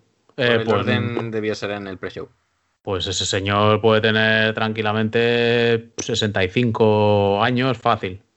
O sea, que es como, como aquí el Paco, que lo tengo por aquí cerca. Mm, El Mist, ¿cómo lo ves de revisitable? El 1. mm, cero. Joder. ¿La retrorotura es tan fuerte o qué? A ver, es que quiero decir, el Mist ha sido mm, una Como chusta ahora. Es como y masticar hace- cemento. Pues sí. O sea, ha sido un juego infumable de siempre. Con lo cual, Como una aventura gráfica. joder, ya empezamos. Escucha, Juan A Pablo. ver, estás- lo, que, lo que tengo que aguantar, tú. Estoy- estoy- o sea, se está advirtiendo aquí una opinión de que esto, el Mist es el, el infierno y yo, mi opinión no vale, pero la opinión suya sí vale sus cosas. No compares. Que te pones ahora el Miss y haces, ojo, cuidado, pero te pones el Monkey Island y no, no, no, eh, no. no, no. Estás tú que me pongo Monkey Island, Monkey Island es divertido, coño. Es que es un desgraciado. Nadie lo trajo. Y el otro se- se mueve en paneles fijos que dices, uy, buena experiencia en primera persona, te lo pones ahora y haces, joder, mayo, a estudiar oposiciones a inspector de Hacienda en vez de jugar esto, mayo. Eh, Pablo, también hubo un multijugador de lucha entre dragones por el aire. Anda ya, te estás sí, sobando sí. el pelo. No, no, Que- no. pa- y pa- que parecía, pero en serio, parecía el Panzer Dragoon bien. Os juro por mi, por mi padre, que está en el cielo o donde, donde mejor haya aparcado, eh, no sé cómo se llama ese juego. O sea, tengo la lista de juegos aquí Ah, no, yo no me acuerdo del y nombre. tengo que decir, joder, me tengo que acordar cuál es el nombre, pues no, no me llega. No será Scavengers, eh, Century. No, no, Scavengers sí, sí. no, Scavengers era, era otro. El Scavenger será el, el multi este en el planeta helado. Century Age of Ashes. No te creo. Te has inventado. Que sí, que está el siguiente del. Pero lo he hecho un poco por, por descarte. A ver, a Sí, sí, sí, sí, sí, dragones, sí, sí. Esto es total y mi mierda, ¿eh? ¿Y eso por qué no lo había visto yo esto? Ah, porque sale solo en Steam, claro. No, tengo que hacer un, un, un impasse en el, en, el, en el streaming, en el podcast, porque en el streaming, en lo que es el chat, nos ha- se nos ha dicho, Taleguilla, desde el norte de Madrid, estoy tomando un café descafeinado en mi taza oficial de 8 sobre 10, mientras me como un trozo de roscón relleno de nata, con fruta escarchada y juego a Resident Evil 4 mientras escucho el podcast. Este hombre sabe, este Este hombre sabe. La mierda más hombrán que se ha hecho sobre 8 sobre 10 en- en- en- de golpe, todo junto. A, Oye, pues, eh, os voy a decir una cosa, el multiplayer este de dragones mola un puñado. Sí, sí, sí, pero que salió ahí de la nada, esta mierda de, de dragones. De, A esto, a esto le pones, quitas la banda sonora que hayan puesto que probablemente no valga ni para tomar por culo y le pones de fondo una playlist que sean todos los discos de Rhapsody uno detrás de otro y tienen un cojón y medio y dices, "Uf, juego del año, chaval. Le pones ese tráiler a Luca Turilli y se muere. O sea, Bueno, le- no, no, le- escúchame. se, se- se colapsa. Escúchame, que se habrá apuntado a la beta y probablemente, aunque no haya Kickstarter, lo haya montado él porque dice, pero como no me habéis avisado, hijos de la gran puta, al rey del Hollywood Metal, de que hay un juego de luchar con dragones. Cuidado, A ver, cuidado. Cuidado, Hollywood Speed Power Metal épico melódico. No, no quites partes a. No, no, claro. A ver, Eh, aparte, que yo qué sé. Sí, para hacer más corto, claro. Jaime, ¿qué tal pinta el Nier? Eh, yo le tengo ganas. Yo no he jugado al original. Eh, ¿Es, el, el nombre que pone aquí es verdad? Replicant version. sí, es la raíz 1.224. cuadrada. Ah, vale, vale. Creo que la- el- es la raíz cuadrada de 3 partido 2 o algo así. O sea, es, es como, o sea, el número es eso, como que es un número que en, que en realidad es la raíz cuadrada de un número más sencillo. No sé por qué la da por ahí. Pero, a ver, a mí es un, Kin- es un Automata. Kingdom Hearts. es canon de Podría serlo, podría serlo. O sea, a mí Automata me gustó. No me ultra flipó, como a mucha gente sí que sé que le ha ultra flipado. Y sí que tengo curiosidad porque sé de bastante gente que me ha dicho que las cosas que me gustaron están mejor en el original. Ah, bueno. Que el, game, que el gameplay sí que es verdad que está un poco más anticuado. Pero que si esa parte como que la actualizan y mantienen todo el tema de la historia del original, que me probablemente me guste. Tengo bastante ganas, la verdad, de jugarlo. ¿Tú, Pablo? Mm, Yo es que la verdad tengo por ahí pendiente para cuando toque el, el autómata, porque todavía no he tenido tiempo de jugarlo. Mm. Y no sé, es que este sería en principio el, El 1. el, el anterior, ¿no? Remake el del uno, Nier, ¿no? el Nier, Sí. Nier. O sea, hice- hubo dos versiones que eran Gestalt y Replicant. Gestalt es es la... la- que llegó a Occidente y. Replicant no se podía jugar en Occidente hasta ahora. Mm. Bueno, Mm. En- no se podía jugar eh, a menos que te lo trajes importado, vaya. Aquí era padre e hija y en el Japón eran hermanos, ¿no? Algo así. Y también el personaje era más joven. Sí, hermanos jóvenes, es decir, si el otro era un señor padre tocho y otro era como más, más estilizado. Eh, José, ¿tú tienes muchas ganas de Nier Replicant? Mm. Bueno, sí. Eh, No, no, Tartar- o sea, no- es que no he jugado todavía al autómata, entonces no te sabría decir. Es Vale. que le pasa como a mí también. ¿no? Recordad que eh, Automata hay que jugarlo varias veces. Pero es un poco trampa lo que, que jugarlo varias veces. O sea, realmente No. simplemente es una partida larga que a mitad del Mm. juego te dice, Mm, este es el final, pero no es el final, de verdad. No voy a hablar de Nier Automata, que es peor que. Lo que siento dentro de mí es peor que con el. con las aventuras gráficas. Eh, Pablo, ¿sabes que Tartar Rock Studios le dijo a Valve, a Valve, voy a hacer Left 4 Dead 3 y dijeron no? Y dijeron yo, bueno, pues voy a hacer. Left 4 Dead 4. Pues eso me parecía, a ver, yo no lo sabía eso. No, Pero me he cuan- inventado. que- Pues, pues, Pero- pues escucha, me parece completamente plausible porque es que Back for Blood, si no es el, el insulto más grande que se ha hecho, o sea, o el middle finger más grande que se ha hecho a la ley del copyright de toda la historia, eh, eh, pues puede estar muy cerca, porque, o sea, a ver, A ver, es que esto está- es Left 4 Dead 3. esto fuera de Lo. Right for Alive. O sea, que- que- que- que cosa, pues. Porque, Esto, en, en en el copyright fuera juego. O sea, esto es. vamos, No, clarísimo. fuera juego, fuera juego no. Esto es el delantero yendo solo contra el portero, entraba por detrás con los tacos por delante. ¿Qué cojones? Pero- Pero claro, pero, son los mismos creadores. Pero claro, a ver, eh, a esto- Valve, claro. A esto es a donde yo quería llegar. Eh, Tartel Rock, si no me falla la memoria, porque estoy diciendo de memoria, eh, fue comprada o, o se integró dentro de la estructura de Valve después de Counter-Strike o Left 4 Dead. No, no, no, no, no, no, no. No. por- no, porque se fueron con 2K Rock para hacer Evolve. Claro, Turtle Rock Ah, claro, es verdad, es verdad. Es verdad, es verdad. para hacer Eh, el gran juego multijugador tela, Evolve. tela, tela. Sí, sí, sí, sí, cierto, cierto, cierto. Entonces, claro, esto, pues igual, igual también, la- igual también lo han hablado con Valve a ver qué pasa con esta movida. Porque, hostia, me parece, eh, es que es mm, desde el título ya.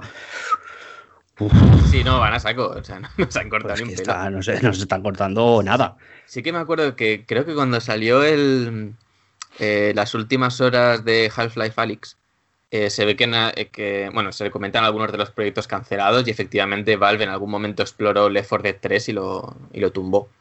Entonces, ahora mismo no hay en desarrollo un Left 4 Dead 3. Y, joder, es un, es un hueco. O sea, yo lo que no entiendo es que no haya habido como más intentos. Efectivamente, pues Evolve no salió especialmente bien. Pero como que era una dinámica que funcionaba genial. O sea, hay gente que sigue jugando hoy en día a Left 4 Dead 2 porque realmente es que no te lo acabas. Mm. Hombre, y, y tal y como está Back for Blood, que en este caso a mí me parece que el tráiler completamente, o sea, es- eh, en el tráiler se deja clarísimo que es eh, Left 4 Dead 3 de forma oficiosa, aunque Sí. no oficial, ¿vale? Porque es que tienes a los zombies normales, a los zombies especiales y a los zombies tanque. Incluso, aún te diría que hay un medio guiño a Resident Evil con ese Tyrant que sale al final. Esto me parece que entronca perfectamente con el Warhammer 40.000 Dark Tide, que Mm. la serie Vermintide y los juegos de Fat Shark eh, han cubierto, como decía Jaime perfectamente, el hueco que Valve no ha sabido o no ha querido aprovechar continuando su serie Left 4 Dead. O bien por sacar más partes, o bien por hacer ampliaciones con nuevos episodios o whatever. Pero estos juegos lo que hacen es exactamente lo que dice Jaime, cubrir un nicho de mercado que no se ha explotado. Mm, También se cubrió, se cubrió un poco, no triunfó del todo, aunque es, mm, no sé cómo vendería eh, Guerra Mundial Z, que hace apaño, si te gusta eso, que yo estoy jugando con amigos y tal, y hace apaño un poco para rascar el picorcillo. Y la, la tecnología de zombies y marea de zombies está bastante bien hecha. Em, el motor gráfico que comparte con SnowRunner. Buen momento para recordar que SnowRunner fue robado. por. No. ¿Cómo? No, no apareció nominado ni siquiera como juego de simulación. Cuando es el mejor juego de simulación y posiblemente uno de los mejores juegos del año. Pero bueno, no voy a entrar en esos temas. También está Hood, Outlaws and Legends, que Tiene buena pinta este, ¿eh? otro juego como Left 4 Dead, un poco. No sabría yo lo que... Cooperativo con objetivo. A mí me ha parecido más como un multiju- como el multijugador de los Assassin's Creed. Hostia, ¿verdad? De- Que, que- que fue una cosa que sucedió, recordemos. Sí, sí, sí. O sea, parece como que eh, coger eso y separarlo y explotarlo un poco más. Es, es lo que me ha parecido a mí, vaya, tampoco le he puesto como mucho interés.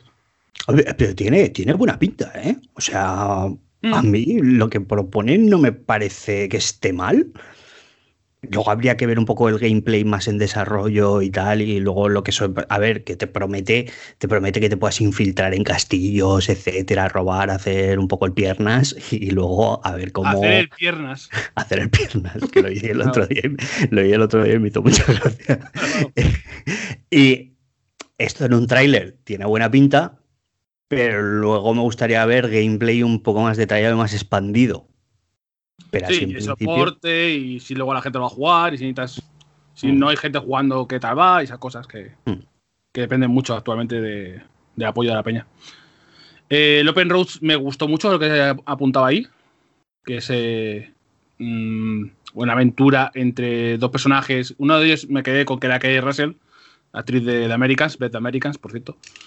Y interesante, vaya, una, una parte de los juegos indie que se mostraron que han de a navaja a llorar. Hay varios, varios juegos indies donde alguien va a subirse a un árbol, alguien se va de viaje, hashtag eh, la abuela está de viaje, Em, Se le iban a una granja para que corra libre. exacto. Bastante juegos indie de esa línea. Hostia, si no habéis visto lo de la abuela está de viaje, por favor. Está de viaje. Y la otra que no. Que sí, que está de viaje. Hasta que me he acordado, me ha costado un poco, ¿eh? Joder, que conste hombre. nada. Son dos referentes eh, siempre. El, el está de viaje de la tiesta de gran hermano entre cinco y eh, se, su- eh, se sube un ciruelo, el chiste de Eugenio. Buscaros ahí, eh, subís, subís un árbol, Eugenio, chiste Eugenio, lo que sea. Bueno, el Disco Elysium Final Cut para consolas, que no salió, que también estaba para Xbox Switch en verano, pero va a ser para todas. Primero en Play y luego ya para todas. Y luego eh, lo que yo ya llamo eh, el ser, ser atletista de los videojuegos, que son los juegos de Bioware. Este año sí, este año sí, lo vamos a repetar. Eh, está la séptima, bueno, la segunda, no sé cuántas lleva Atleti. No sé cómo va Atleti. Yo soy de Atleti, pero de videojuegos, no de la realidad. Que sacan, debe ser que de contrabando sacan trailers. Yo creo que nadie en Bioware se entera. Cuatro empleados sacan unos vídeos para que la gente siga creyendo.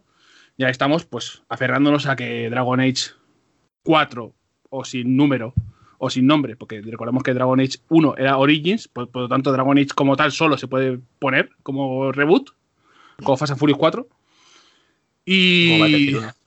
Sí, Joder. y Mass Effect, que es un poco promesa a volver a, a lo de antes, después de que Casey, Casey Hudson anunciara que se iba con otro, con Mark Darra. Recordad que Casey Hudson fue eh, fichado para remontar Anthem, salió Anthem y dijo que Casey Hudson, por lo mismo me tengo que ir. Yo ya he cumplido, he cumplido mi cometido Remontó, Como- pero no mucho. como el señor de Sailor Moon. eh, ¿Qué has hecho? Nada. Ya, y se desaparece y ya está. Em, Crimson Desert, que es otro juego de los coreanos de MMO de Black Desert. Y ya en temas importantes, Pero Ah. ahora es Crimson, eh, cuidado. Pablo. Espera, que estoy viendo el Crimson de ser este que no lo había visto. A ver, ¿por qué es Crimson y no Black?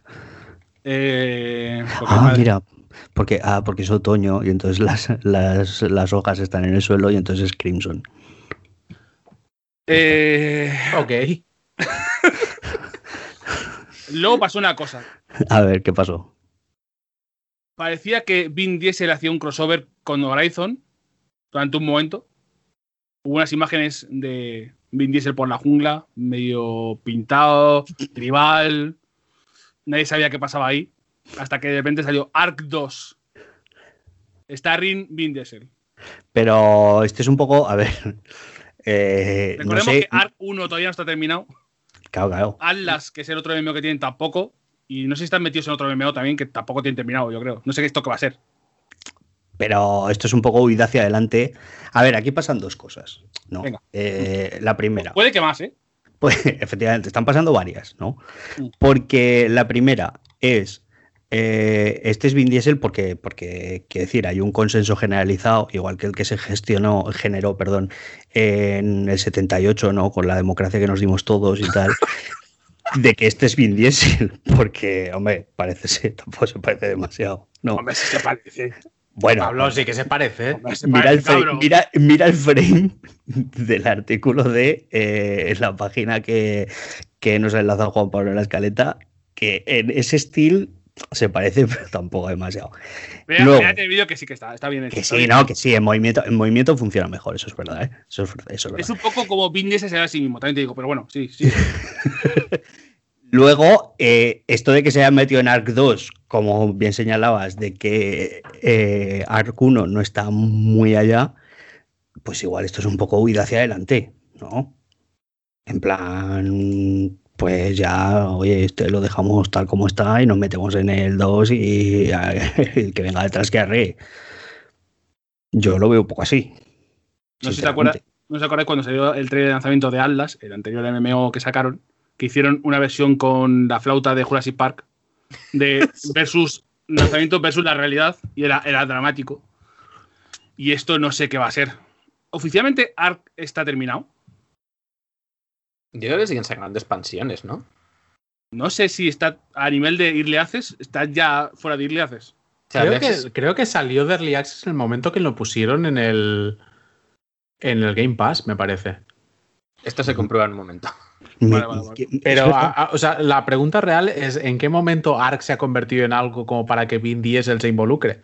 A ver, para que y, que no, y no- y es solo eso, es aparte del Ark 2, han anunciado un anime Oh, muy cutre, todo se ha dicho de paso, lo estoy viendo ahora, sí, sí. que empieza, o sea, empiezas a mirar el casting de actores y flipas. O sea, hay un montón de peña metida ahí. Sí, sí, Y sí. es rollo como, ¿por qué? A ver, lo de, lo de la, eh, la serie de animación es entendible desde, el punto de que desde, el COVID se sabe que va a haber menos rodajes o rodajes van a ser más complicados y se va a tirar mucho para la animación en, lo- en el próximo año o con mucho dos años. Que está, Entonces es muy fácil grabar animación. Pero escúchame, Juan Pablo, que lo que dice Juan- eh, José tiene toda razón. eh, que está sí, ahí Malcolm McDowell, eh, Gerard Butler, Russell Crowe, Vin Diesel, pero que cuánto, pero que van flojos de pasta. O- No, que Pablo, que porque esta cosa para rodar más chunga y dije, tengo tiempo libre, te, te grabo con el iPhone y se graba la voz ahí y ya está. Tampoco va a tener que se me hacer un poco el cast y el payaso cuando hace doblajes y tal y ya está. Claro, recordad que también en, en- en Hollywood existen los actores de, que te imitan la voz, que imitan voces de famosos y cubren huecos. O sea, plan, Robert De Niro a lo mejor un día no me apetece y la mitad lo graba otro, ¿sabes? O sea, esto ¿Eso, es- ¿Eso es real? sí, sí, sí, claro. Yo eso no sabía. Imitadores eh. oficiales. Creo, el Nolan North, el de Uncharted, que es el imitador como oficial de Christopher Walken. Si hace falta rellenar alguna idea de Christopher Walken, llamas a Nolan North y te lo rellena en un momento. Sí, Eso de Nolan, no- me acuerdo que pasó hace poco con, creo que fue con Destiny 2, que había un, un actor que no lo tenían disponible durante un cierto, o sea, para rodar unas líneas, y entonces decidieron que iban a, a- que Nolan North, el que, que hace el, de la guía esta, Sí. que lo que iba a hacer era imitar a ese personaje que, falle- que faltaba porque no, no estaba el actor disponible. Y le tuvieron que decir que lo hiciera peor. Porque Mm. lo, lo hizo tan bien que realmente parecía que efectivamente era la voz original. Y dijeron, o sea, hazlo como más cutre, que vamos a hacerlo como que es una broma, como que está, le está imitando de broma. Y no, no, no, lo, lo has clavado. Claro, claro. Estoy intentando asimilar esto y no os podéis imaginar la cara que estoy poniendo. por Dios. A ver, Pablo, tú imagínate a Carlos Latre.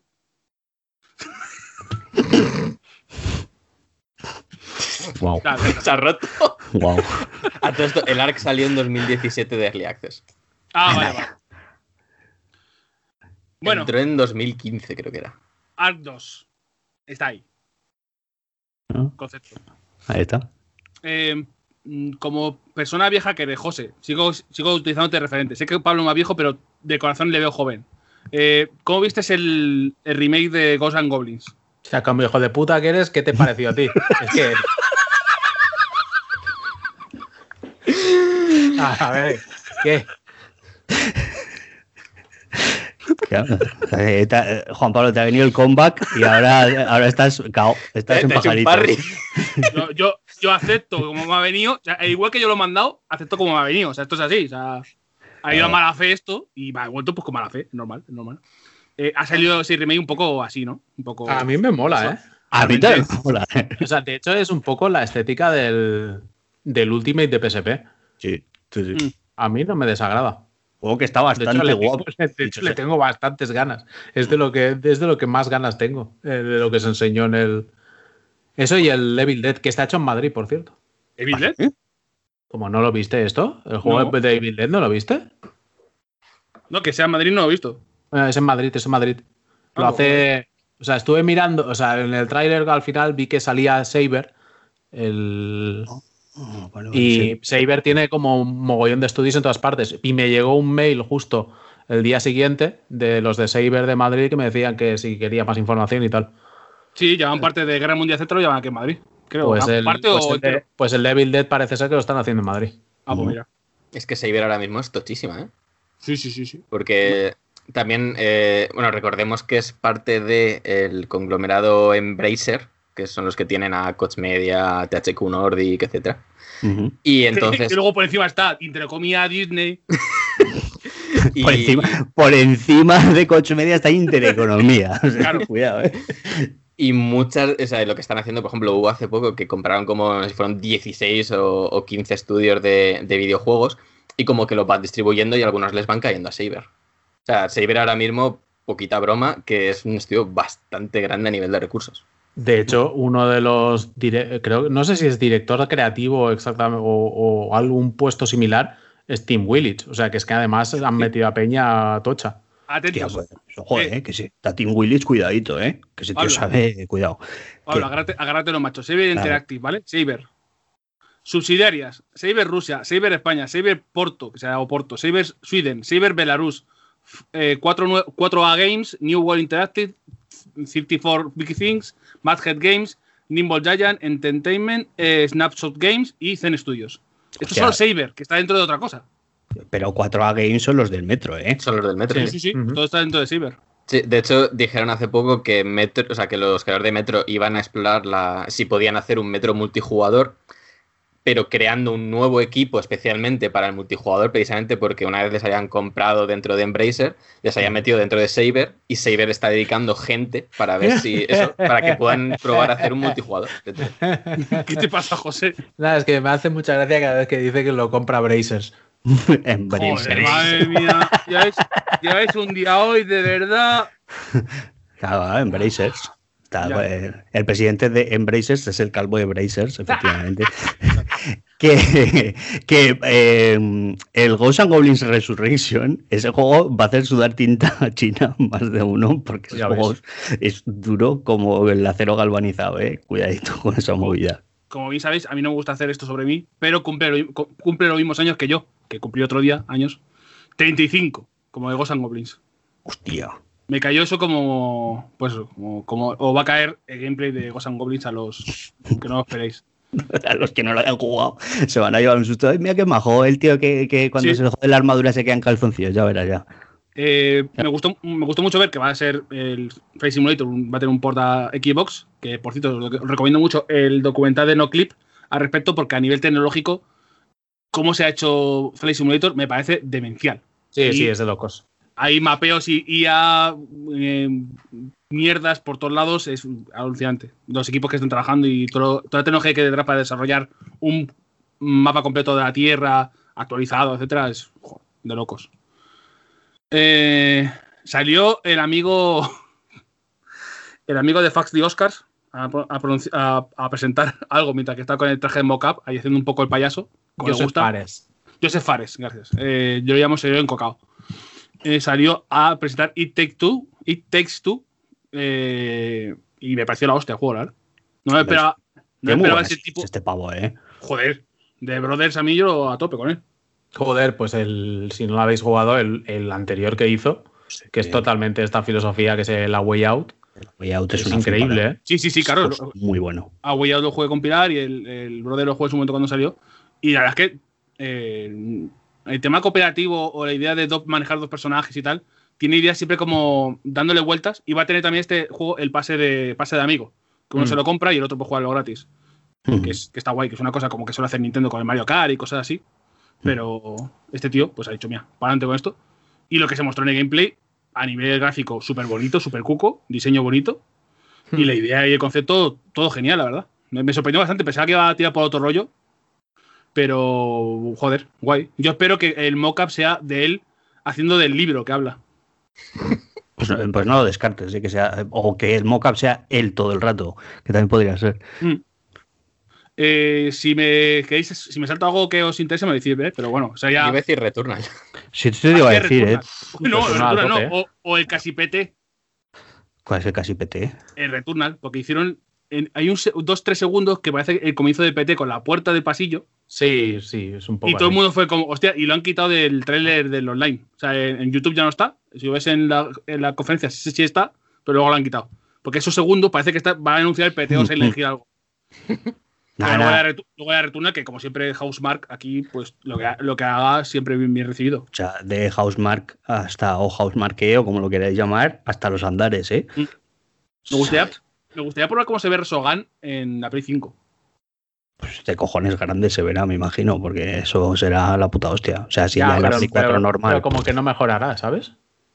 Lo que molaría es que le metiesen la vibración Uf, HD y el, y el esto, porque y el, eh, los gatillos, etcétera. Ya, lo de los gatillos trucos. De los gatillos en el, en el, en el este debería estar muy guay. Bueno, y de es hecho tengo curiosidad, en el Returnal han, han dicho que, por ejemplo, como que el fuego doble, o sea, como que eh, cambiará el fuego alternativo en función de la, eh, de la potencia con que pulses el, el gatillo. O sea, como que si el creo que es como que el L2, si lo dejas a mitad, hacer lo de el aim on sights, el apuntar, digamos, cerca. Mm. Y si pulsas hasta el final, activas el fuego alternativo de- del arma. Hostia, pues eso estará muy guapo, ¿eh? Mm. No Esa sé, es yo tengo de- bastantes curiosidad por, por probarlo, porque parece que va a ser shooter en plan muy, muy, muy arcade. O sea, lo que se veía muy, era muy de. O sea, movimientos de esquiva, etcétera. O sea, más que un. eso, como que lo han puesto en una tercera persona más. que desde fuera puede parecer como un shooter más tradicional y. Pero viendo, o sea, yo viendo el gameplay imagino que sea mucho más arcade. Me recuerda a Risk of Rain 2, pero con, con mucha más producción, más una capa más bonita, por, por así decirlo. Eh, el Evil West, de la gente que hicieron Shadow Warrior. Pues más tiros, más monstruos, pero en el oeste. Tampoco tiene mucho más misterio. Eh, eh, se me olvidó decir, eh, si tuvisteis la oportunidad de hacerlo y estar en Twitch, hubo dropeo de la careta de Geoff Keighley en Among Us. Anda ya. Te Sí, lo sí, juro, sí. te lo juro Sí, por sí, mi sí. madre. Esto, esto ocurrió. Hay Candemore, te lo juro. Y yo espero que si volvéis a jugar en Eurogamer, Pablo la lleve. Escúchame, Si- si poner automáticamente, dinero o algo, lo hago, ¿eh? automáticamente todo el que lleve la careta de Geoff Keighley, sus. Es, Claro. es el impostor. Es que, El que la lleve es el impostor. es que claramente, o sea, es que no hay debate. De hecho, no lo puso, lo puso en Twitter. para- eh, no seas. eh, no seáis sus con mi careta, ¿eh? Ese Vale. Geoff Keighley. En fin, eh, terrible. Bueno, crossover también de Fortnite con ah, The Walking Dead.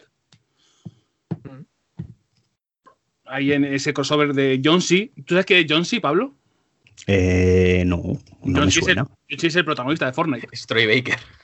Está en todos lados. Troy Baker es John C, que John C es el señor rubio protagonista, señor soldado random del Fortnite, que ahora está viajando por dimensiones.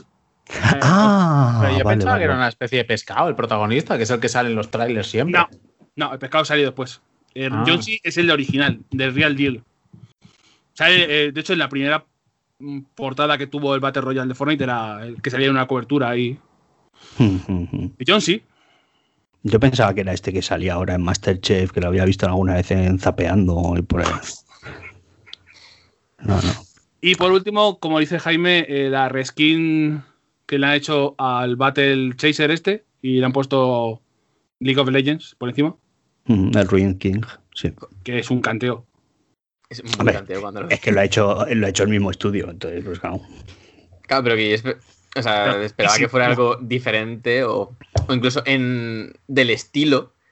Pero, joder, ves el gameplay y dices, joder, la han pillado y la han metido en la skin de League of Legends.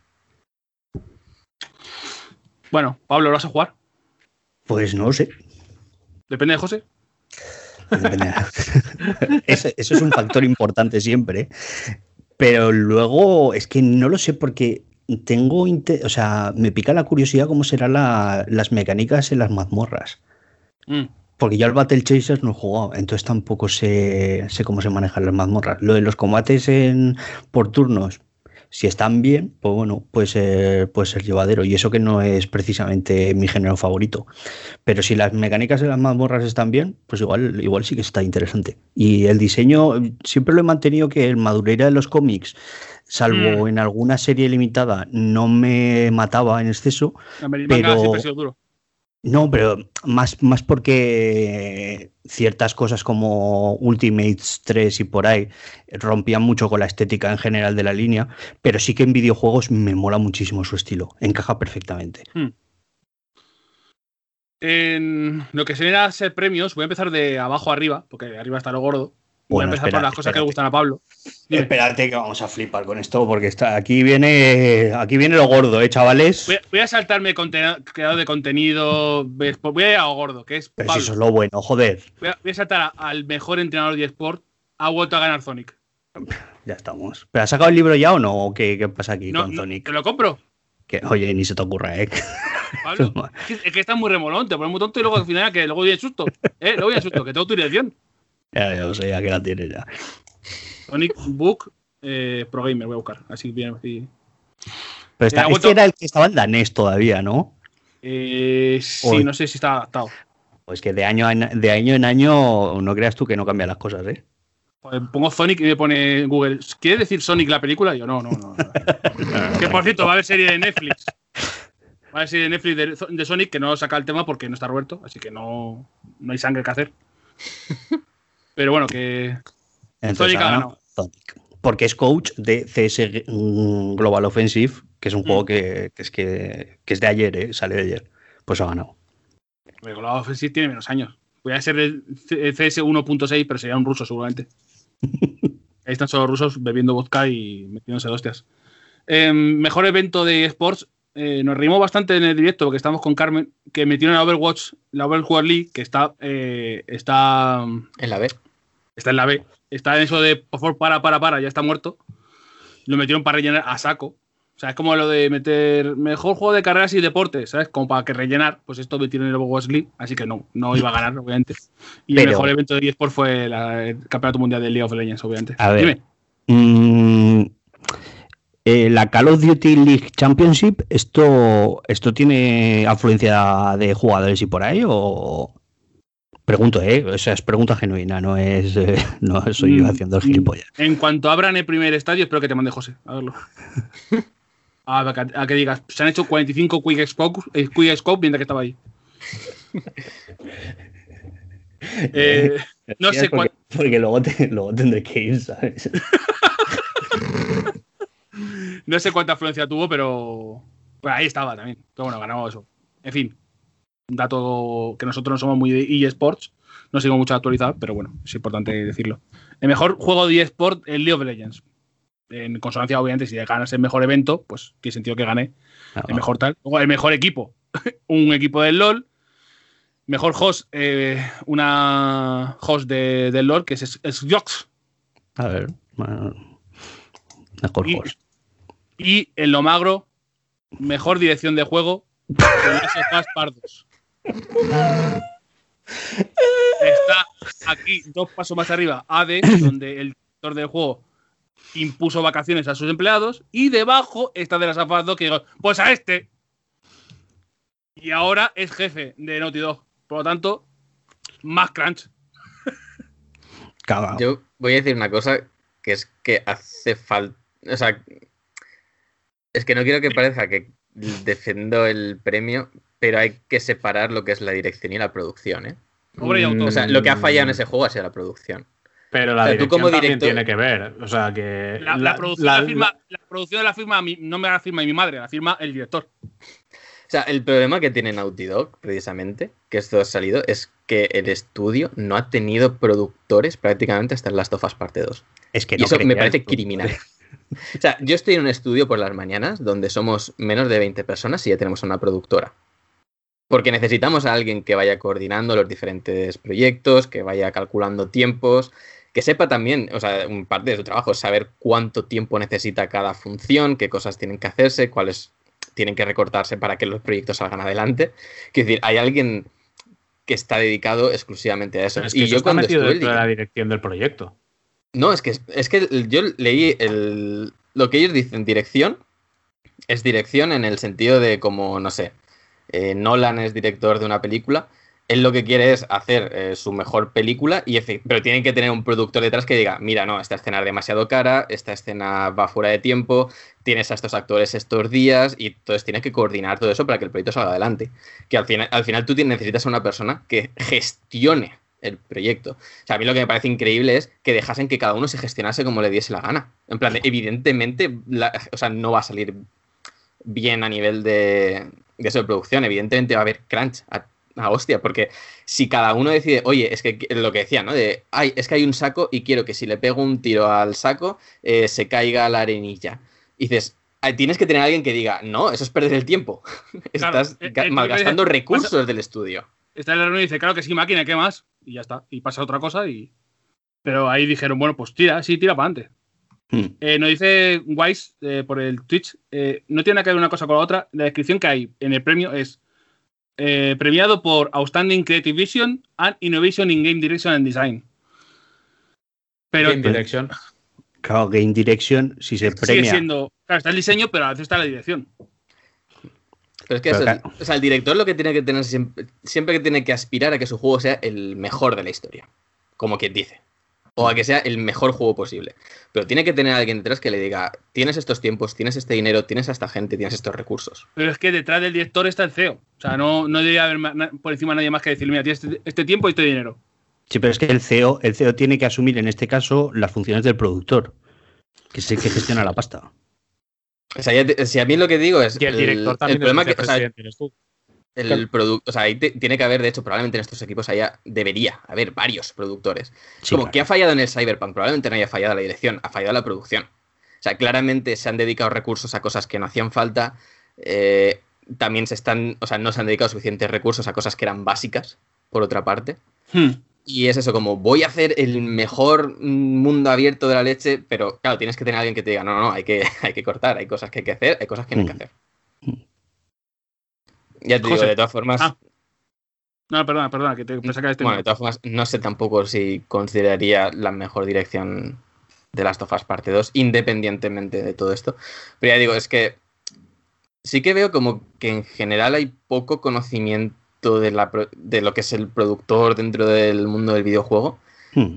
Y creo que es importante también remarcar esa figura y también remarcar que exista. Ya te digo, es que a mí lo, lo de leer que durante muchos años no hubo productores en, en Naughty Dog me parece, ya te digo, criminal. Demencial, demencial. O sea, tienes que necesitas a una gente que te diga que corte a la gente. Porque, de hecho, el de Hades lo explicaba muy bien.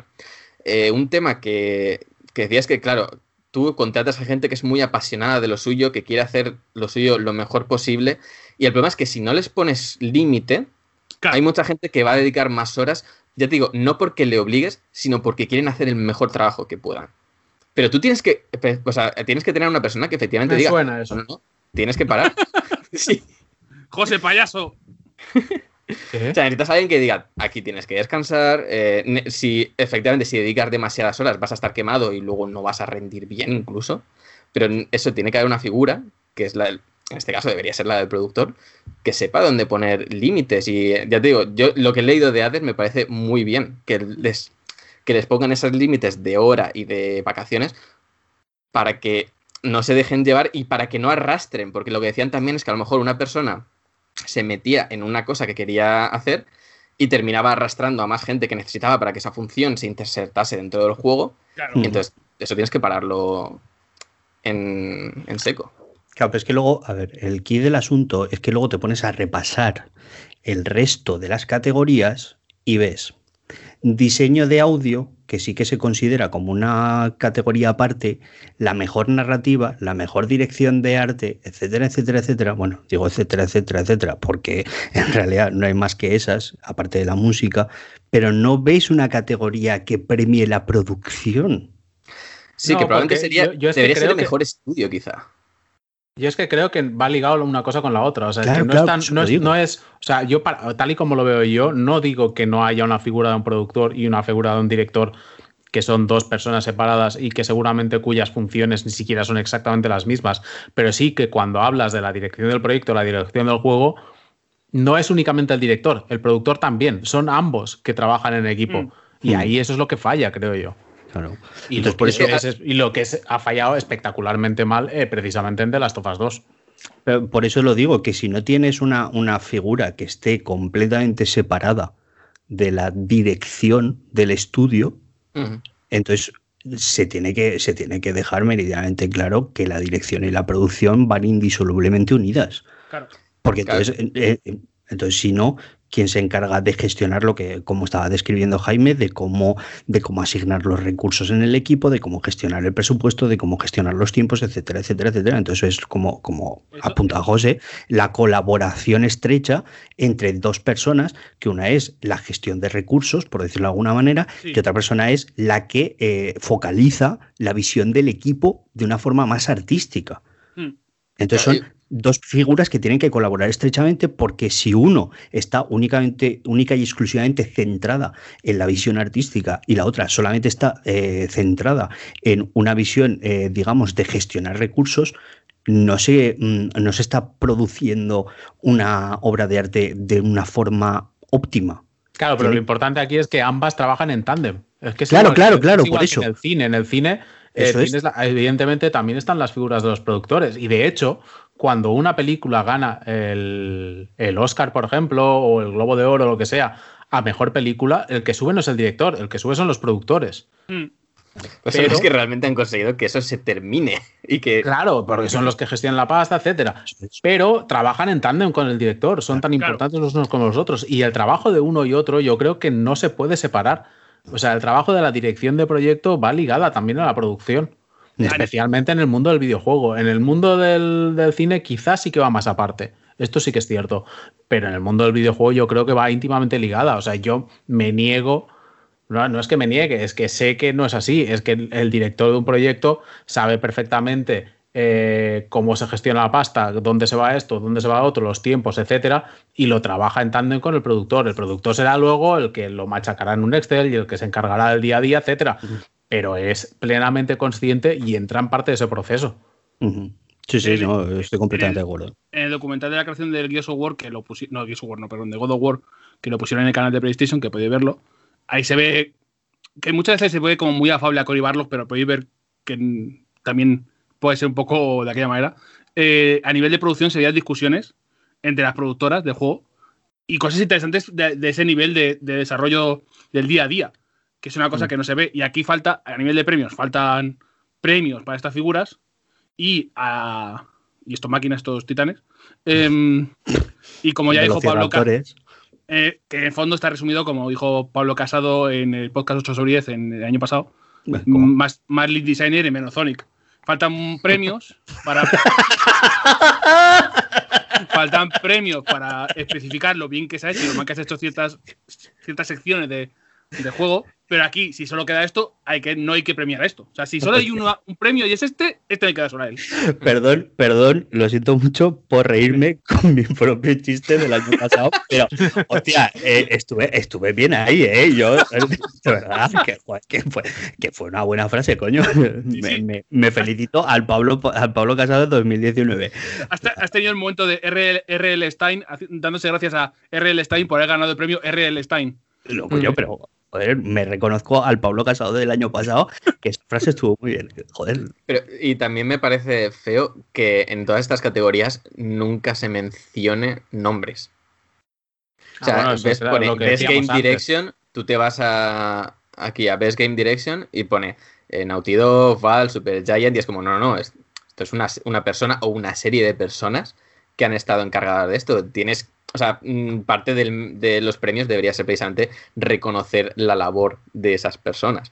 Pero Que creo, que- lo que lo hemos- creo que lo hemos comentado, no sé si ha llegado fuera de micro o durante el stream, que cuando se mencionaron los premios de música de banda sonora Final Fantasy no sí. de Final Fantasy Remake, no se menciona a qué personas han compuesto esa banda sonora. Y eso me parece feísimo. Eso es durísimo, ¿eh? Eso es durísimo. O sea, eso me parece un atentado. O sea, es que, o sea, eso ya me parece un atentado contra, contra el creador de una forma arbitraria y de un pésimo gusto. O sea, puf, no, es, madre mía. me Mejor premio corto. a este señor japonés que no, que no es Uematsu. Ya está, venga. Claro, es como, este no me suena, pues venga, la música para el Final Fantasy. No sé, es que suena japonés, muy complicado. no Pero es que esto, esto es la tónica general de esos. Es que yo acabé muy cabreado con esto. Que era rollo el. el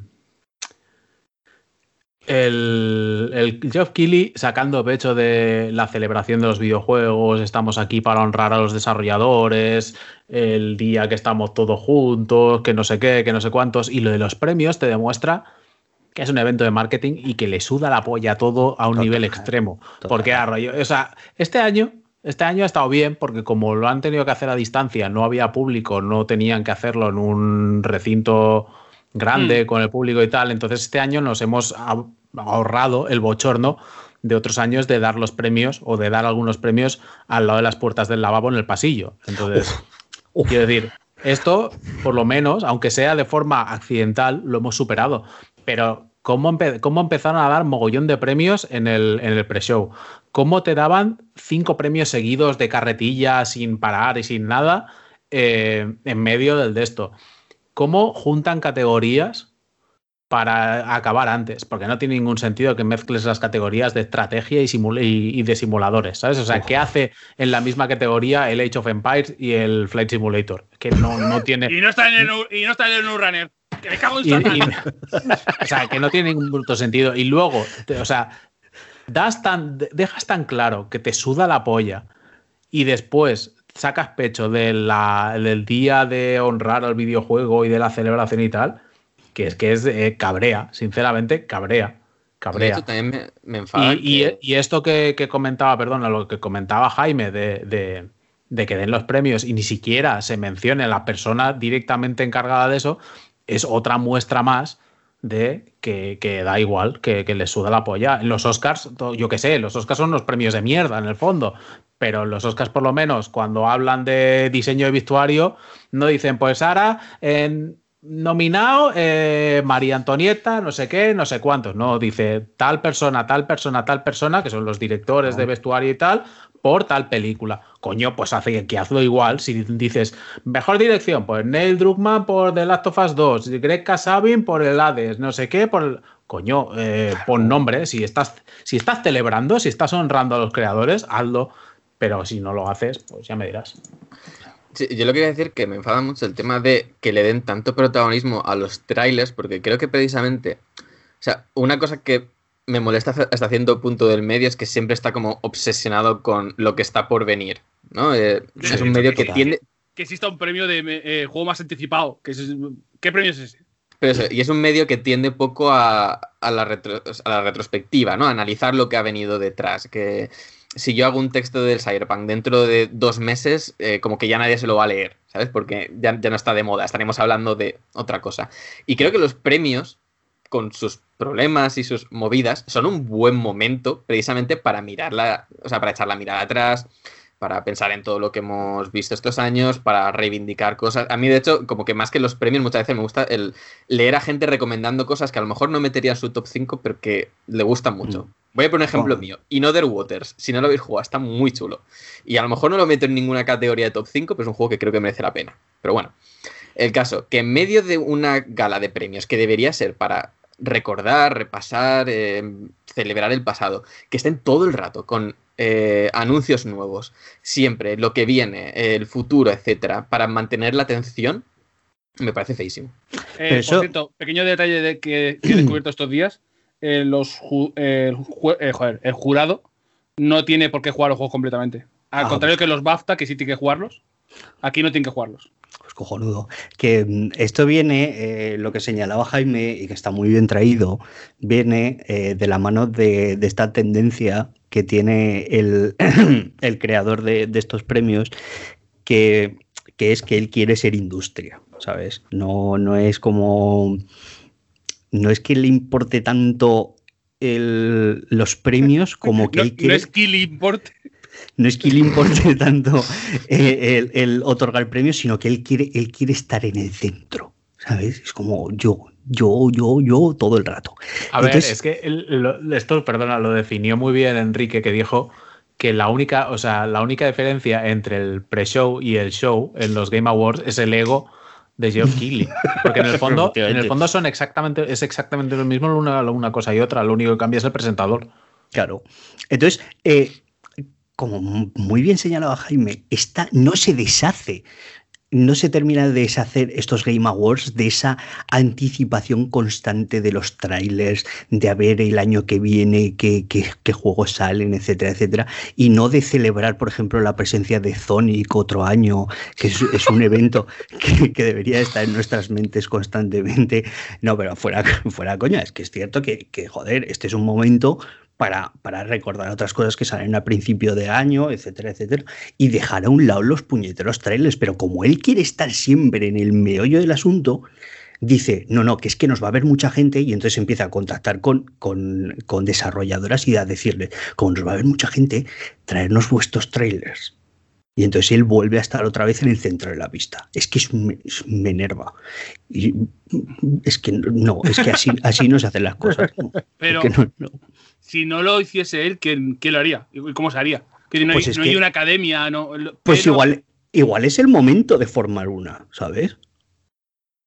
Es que igual es el momento de formar una y no de que este hombre se haya autoerigido como autoridad para otorgar unos premios. Hay unos BAFTA y hay unas, hay una, Claro. hay una academia de las artes interactivas, hay, hay organizaciones que deberían poder hacer esto.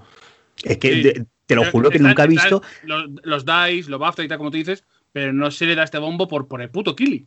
Pero es que te juro Claro, que nunca he es que, visto. es que esto es como si en el mundo del cine eh, los premios más importantes que se entregaran eh, fueran en un evento que monta el director de Cinemanía. ¿Sabes? Es rollo como. Porque le sale a No, él. bueno, que ni eso, el exdirector de Cinemanía, que ya ni siquiera eh, trabaja del, del- O sea, es crítico ni en nada, porque Kigli, ¿qué hace?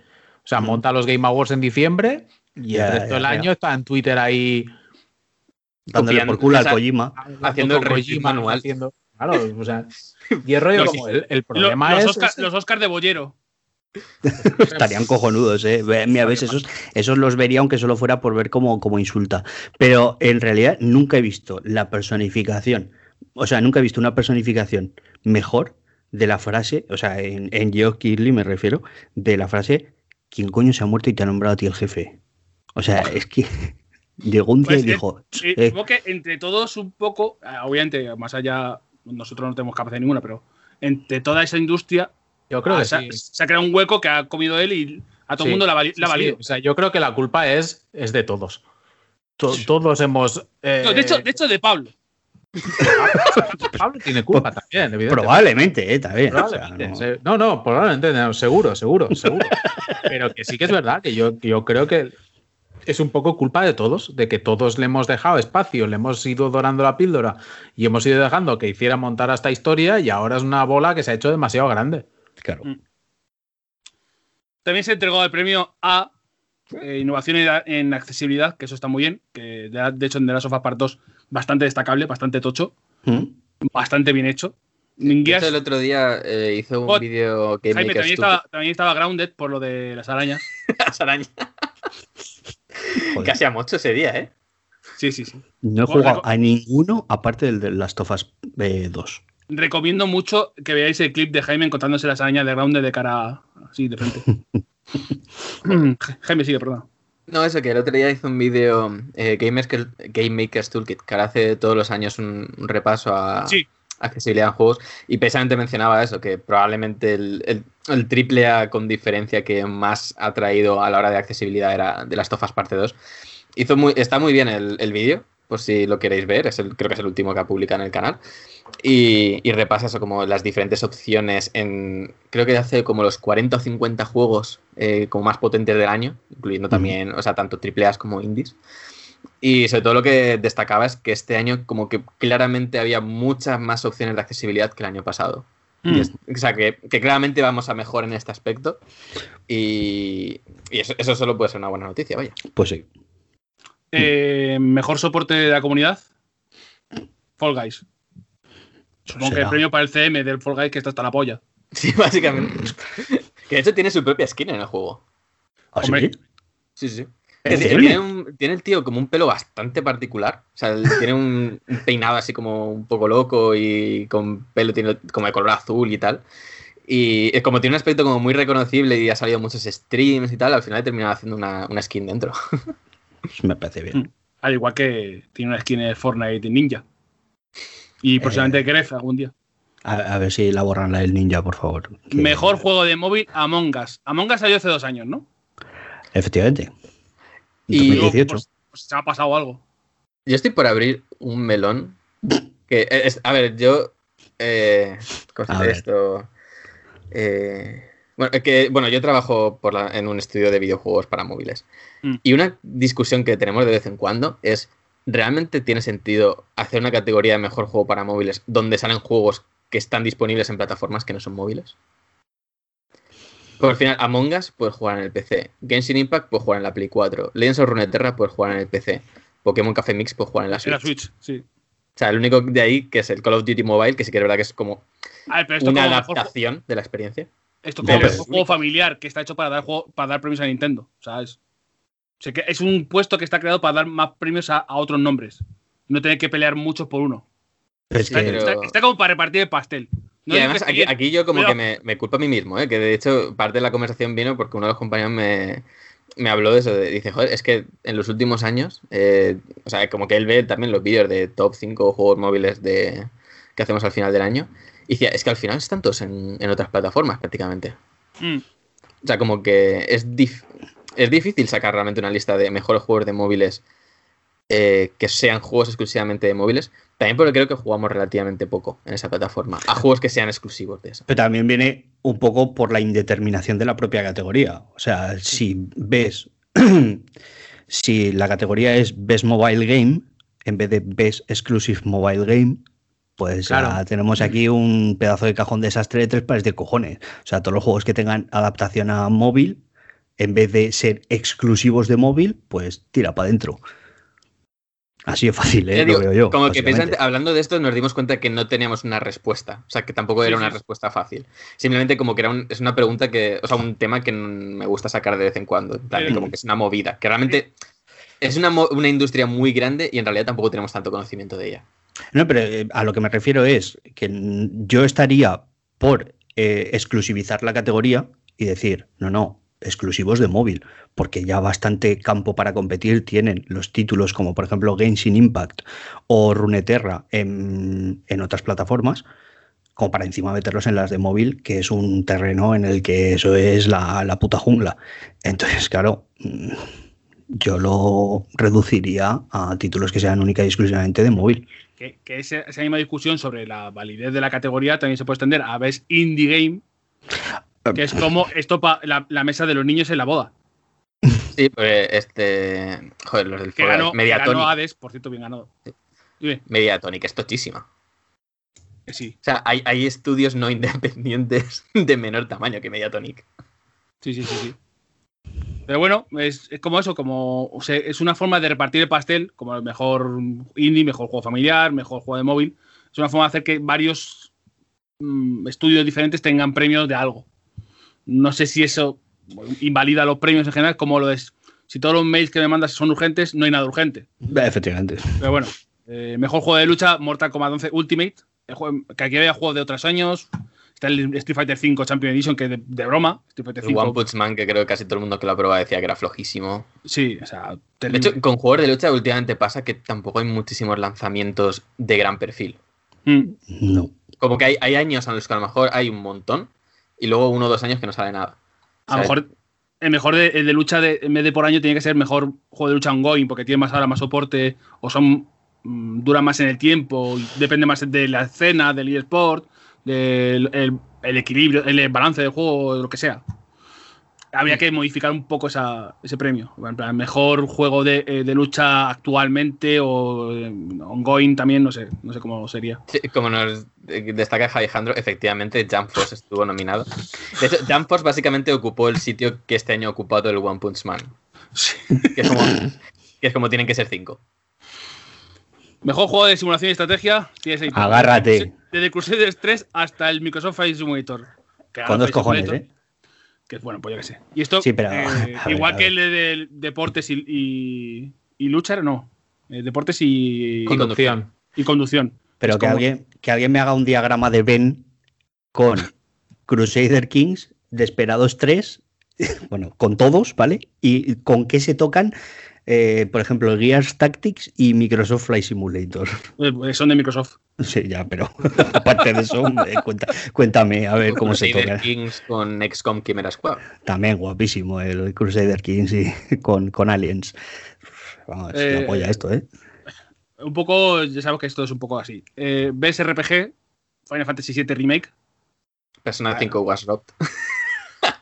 No puedes darle premios todos los años a Persona 5. Esto no vale. O sea, no es como la Monga que sale el 2018 y le dan premios ahora. No. Mejor diseño de audio. De Last of Us Part 2, aquí creo que está bastante bien hilado porque el, el audio de ese juego está bastante bien. No sé si habría otro que podéis destacar vosotros por audio. Hombre, pues tienes al primero que obviamente tenía que haber sido el Ya primero. ¿sabes? Ya estamos, ¿no? es que a ver, ¿qué te piensas tú? ¿Que está ahí para hacer bonito o qué? ¿Y por qué no está en juego por impacto el Doom Eternal si tiene la escopeta del Doom Slayer? ¿Qué Pues pasa? es que, a ver, catego- es que, a ver, eh, el atraco, el atraco más grande desde el robo al Lufthansa, que sale en uno de los nuestros, se- la víctima ha sido Doom Eternal. ¿eh? Yo a mí no me gusta hablar, como ya sabe todo el mundo, pero, pero aquí está, ¿eh? O sea, Juego por impacto es una, una categoría que a mí siempre me ha causado un poco de rechazo, pero a veces se celebra, porque es bonito que se den premios a juegos que intentan hacer cosas más arriesgadas a nivel de emocional o, eh, eh, ¿cómo decirlo? No sé, de temática o lo que sea. Pero claro, está ahí aparte. Como si compran... Es una categoría un poco rara y de hecho me parece muy fuerte que es la única categoría en la que está el Kentucky Route Zero. efectivamente, ¿eh? Que, Efectivamente. bueno, o sea, voy a dejarlo claro, es mi juego del año. Que eso, pues yo que sé, a cada uno evidentemente le gusta uno, pero, o sea, me parece increíble que no esté, por ejemplo, en banda sonora, que no esté en, en mejor En narrativa, etcétera, que esté solo en Games for Impact. Que sí que era que tiene una historia bastante interesante a nivel de hablar de temas de, de la crisis de, de 2008, etcétera, y un poco todo lo que ha venido después. Pero que, es- que tiene muchas, muchos más valores y, este, y se hayan pasado de, de ese juego hasta el culo. Y luego que en Games for Impact no esté el Genshin Impact, ¿qué pasa aquí? Claro, Pues, sí, vale, el título, co, pero ¿qué pasa ahí? Mejor ¿Qué es multijugador de 2018 Among Us, eh, mejor narrativa de Last of Us Part 2. Pero, a ver, mejor multi. Pero, a ver, un, momen- un momento, un momento, momento, momento, freno de mano, curva de, de 180 grados. Mejor multijugador. Among Us, por encima del Warzone, pero, pero qué, pero, hostia, otro Yo no lo veo atraco. descabellado, ¿eh? Y, No, Pablo. y sabes que a mí me flipa el Warzone y se- yo seguramente hubiera escogido Warzone, pero no lo veo descabellado, ¿eh? A mí como multijugador el, de- el Among Us me parece increíble. que está muy bien. increíble. Pero es que el Warzone. es- Warzone tronco. Pero de nuevo Deja- es. Deja de, un- deja de pegar tiros, Pablo, por Dios. O sea, es un cajón desastre muy raro. Ah, eso O aparte. sea, que está el Animal Crossing también. No, pero, Ya. pero es multiplayer, es multiplayer. Mm. O sea, quiero decir, yo, yo estoy indignadísimo, estoy indignadísimo. Luego está el tema este de que, o sea, Among Us pueda estar nominado este año, aunque saliese hace dos, porque este año ha sido más relevante. Esa es otra. Es, Eso es es un melón bastante grande. Esto es un melón complicado. de Villaconejos. Me parece mal, directamente. Puedes mencionar de otra forma, celebrarlo Mm. de otra forma, pero meterlo en Para eso tenías el este premio año, no. del, del Best Ongoing, ¿no? Claro. Vea que esto es el Geokill League, es una revista que, que no te la acabas. Narrativa de Sofá Part 2, ¿cómo veis? No, no, ni de coña, Mm, ni de coña, ni de coña. Mm. Pero ni de coña, ¿eh? Me queda pendiente el 13 Sentinels, que creo que igual en un arrebato me lo voy a pillar para jugarlo antes de que tenga que votar los gotis. Pero me parece bastante más interesante lo que hace Hades. Joder. El girito que le da al tema roguelite. Al tema de volver a repetir y pasarte a hacer varios finales, como. O sea, mm, los, los loops, el sentido que tienen, es una locura. Sí, y sobre todo eso, cómo consigue que una experiencia que se basa en la repetición eh, consiga dar sensación de avance Sí, gracias 100% a su narrativa. Sí, sí. sí. Y, y me- y como tiene muchísimos pequeños detalles para que te, te vayas dando cuenta, ¿no? A mí siempre cuando, mata- eh, cuando consigues pasar de... eh, a ver, por no decir spoilers, eh, de los dos héroes y te vas a la esquina. o sea, tiene como muchos detalles muy bien pensados para que eso, como que sea un mundo que incluso dentro de que esté atrapado en un loop, por decirlo de alguna manera, estén constantemente pasando cosas nuevas. Y el mundo se vaya alterando. Y eso me parece como muy interesante a nivel de narrativa. Y complicado. Hashtag jugades. Pablo, yo creo que podemos saltaros mejor dirección de arte porque Tsushima está Eso es monumental. una dirección de Monumental. arte muy loca. Discutible, quizás, yo qué sé, no. De- and the Will of the Wisps es muy bonito, tiene muy buena dirección de arte, pero yo creo que Tsushima está bastante guay.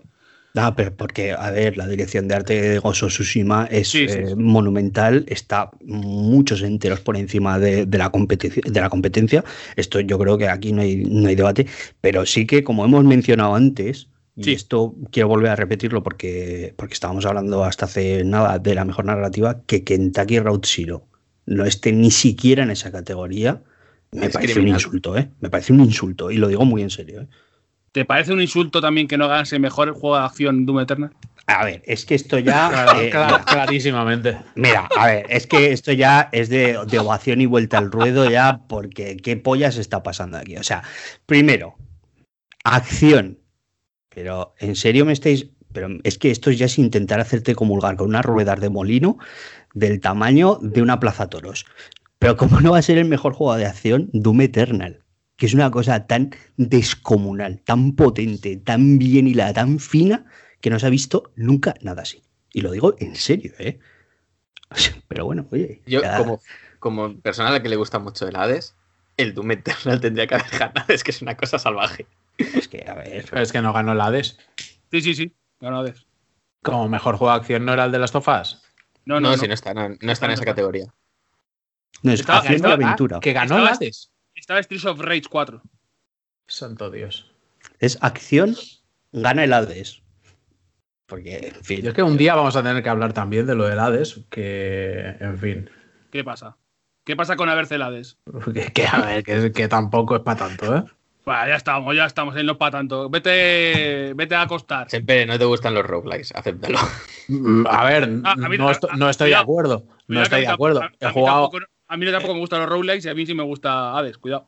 y yo he jugado a roguelikes, he jugado horas y horas a muchos. O sea, el- dudo de hecho que conozcáis mm, gente que haya pasado más horas jugando al Rogue Legacy, por ejemplo, que yo. Mm. Carnets. Porque me flipa ese juego. Por No, esto te están diciendo, te están diciendo que está mal un artículo en Eurogamer. ¿eh? Cuidado. ¿Ah, sí? ¿Cuál? Eh, supongo que lo del mejor juego de acción. Sí, pues es bastante. Es, es bastante. No, no, no, porque. No, ah, no, vale, ya sé, ya sé. Pues espérate. Es mejor juego de acción-aventura. Pero Ah. estaba, bien, estaba bien puesto. En Bueno, Euro- que- En Eurogamer creo que estaba bien. Creo que estaba puesto como acción aventura. Está ahí el premio VR para el, el Halifalix. Voy a intentar hacer un poco speedrun, porque tenemos que hacer las preguntas y ya vamos tarde. Mejor juego de deporte racing, que es Tony Hawk. eh, porque Bueno, corres- bueno, bueno, bueno, bueno. bueno. Corres, corres mucho, va muy rápido. ¿Dónde? ¿Dónde? ¿Dó- ¿Dónde está Atos Rally ahí? ¿Dónde está Artof Rally aquí? ¿Dónde está Hay Rally? que pedir el bar, ¿eh? Atraco, atraco, es que se están produciendo unos atracos este año que yo no me lo, yo no me lo puedo creer, ¿eh? Luego cuando salga, luego que se quede aquí, ¿eh? 13 de diciembre de 2020, luego cuando salga en consolas, ¿eh? Todo el mundo, uy, qué bueno es el Art of Rally. Mira, ya verás. Bueno, Bueno, me- y qué mejor bonito. juego de rol, mejor juego de rol el Final Fantasy VII Remake. Que mejor ongoing, mejor Me estoy- momento de la gala. me estoy mordiendo los nudillos, mira. Mejor juego ongoing, mejor momento de la gala cuando dijeron son Murray, son Murray, estaba viendo cerveza y digo, ¡hostia! ¡Que me ha tocado! Esto estuvo bien. Un abrazo, son Murray, allá donde esté. Irlandés siempre. En lo que haga falta. Borracho, liándola y, y como siempre, crack, fenómeno. Se merece lo mejor por haber remontado el barco, eh, el, el percal en el que se metió y de que le metieron y levantó para arriba. Mejor performance, Laura Bailey como Abby, me parece bastante bien ganado. Sí, Sí, sí, bien. Lo hace muy Logan, bien. Logan Cunningham me, me flipa en Super Games porque hace de todo. Es el- creo que es el único actor de doblaje que está empleado en una empresa. De- En el Hades creo que hace como tres papeles o cuatro distintos. pero, pero lo de Abby. o sea, Lo único, lo único, yo tengo una pequeña pega con lo de Abby por eso. ¿Por qué? Porque, eh, porque que yo no lo sabía, por- porque no había jugado todavía entonces al, al de esto, que el- la, la actriz de voz y la actriz que hace el mock-up no son la misma. No jodas. No. Ya, que no sé, que yo pensaba que iba todo en el paquete, ¿sabes? Es otro melón que hay que abrir. El tema de eh, no es lo mismo actor de voz que actor de mocap. Igual debería No, claro, haber categorías.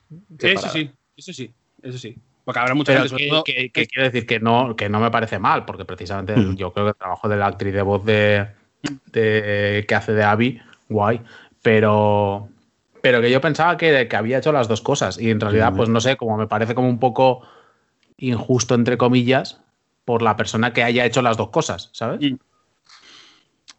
Mejor, mejor de, en debut, el de Farmofobia me parece bastante bien ganado. Mm, Mm. Por, por, por esencia que tiene y cómo lo está petando. Otra cosa es que sea el Ya mejor. no tanto, ¿eh? Es que aquí, ¿qué se valora? ¿El que pete mucho entre la comunidad o que sea un juego muy potente? Es que es un juego que ha salido bastante roto. es mejor, o sea, es peor que Mortal Shell o Carrion. Ca- Carrion, de hecho, ni siquiera es mejor debut. O sea, Carrion es el segundo juego. Esto es edición el Claro, Claro. ver debut para Joff. Le va así a él. Claro. Se ha dado, cu- se ha dado cuenta que existen ahora. que se ha enterado ahora de que, de que esta gente hace juegos. Eh, mejor juego de Nintendo Animal Crossing. Eh, ahí está. El premio que se lleva siempre Nintendo. Mejor juego Acción Aventura, que lo que hablábamos antes. espera, era- espera, Juan Pablo. Dime. Eh, mejor juego familiar Fall Guys. Ah, no, Fall Guys. Calla, que pensaba No, que era Animal, la. No, no, no, pero que, que me, que me había llamado la atención y pensaba que habían incluido en la categoría, o sea, se me han volado las letras y donde ponía Fall Guys se interpretaba Among Us y digo, sí, súper Sí, claro. familiar, claro. Acción Aventura de la Sofa Par 2. Con Valhalla, Tsushima, Miles Morales, Ori, Fallen Order, Fallen Order. Es que no me- ¿Control no entró el año pasado por, por fecha? No, Control era de, de agosto. No, no. Control salió en noviembre. No, Control salió en agosto. ¿El Control el año pasado en salió? agosto. Control salió el año pasado en agosto. A ver, ah, vale. Eh, Fallen Order que no sé qué hacer ahí, la verdad, porque. A ver. Yo que sé. Está guay, pero. Joder, está más roto que la hostia. Espero que es, Fallen- o sea, Fallen Order 2 tiene pinta que puede estar muy guapo con las ideas que hay implementadas, pero el primero no me parece como para tenerlo ni siquiera nominado. Mejor música, Final Fantasy VII Remake, un señor japonés que no es Uematsu. Y juego del año, Last of Us Part 2, que aquí está el, el, el mondongo. Parece ser que es, creo que era fácil prever que iba a ganar Last of Us Part 2, ¿no? No me dado. Mm. Con Era, era uno, era uno, de- era uno de los de los grandes candidatos. A mí no, a mí no me parece mal que lo haya ganado, quiero decir. No, no, no. Es como A mí yo se lo hubiera dado a bueno. otro, pero creo, creo que entra dentro de la lógica. No es aquellos casos que dices. eh, no es como, como era la película aquella que ganó, la de. No es Shakespeare in Love, ganando el Oscar a mejor película, ¿sabes? que rollo como, no, esto no. Es rollo como, bueno, de las Pero tofas contra 2, qué competía evidentemente es uno de los que puede. ¿El qué? ¿Contra qué competía aquel año ese Experience Love para ganar? Salvar, salvar el código del soldado Ryan. De hecho, espérate, voy a buscarlo. De Vin in Diesel. Vin Diesel's eh, eh, Previ Ryan se llama. Claro. Vin Diesels. Vin Diesel's.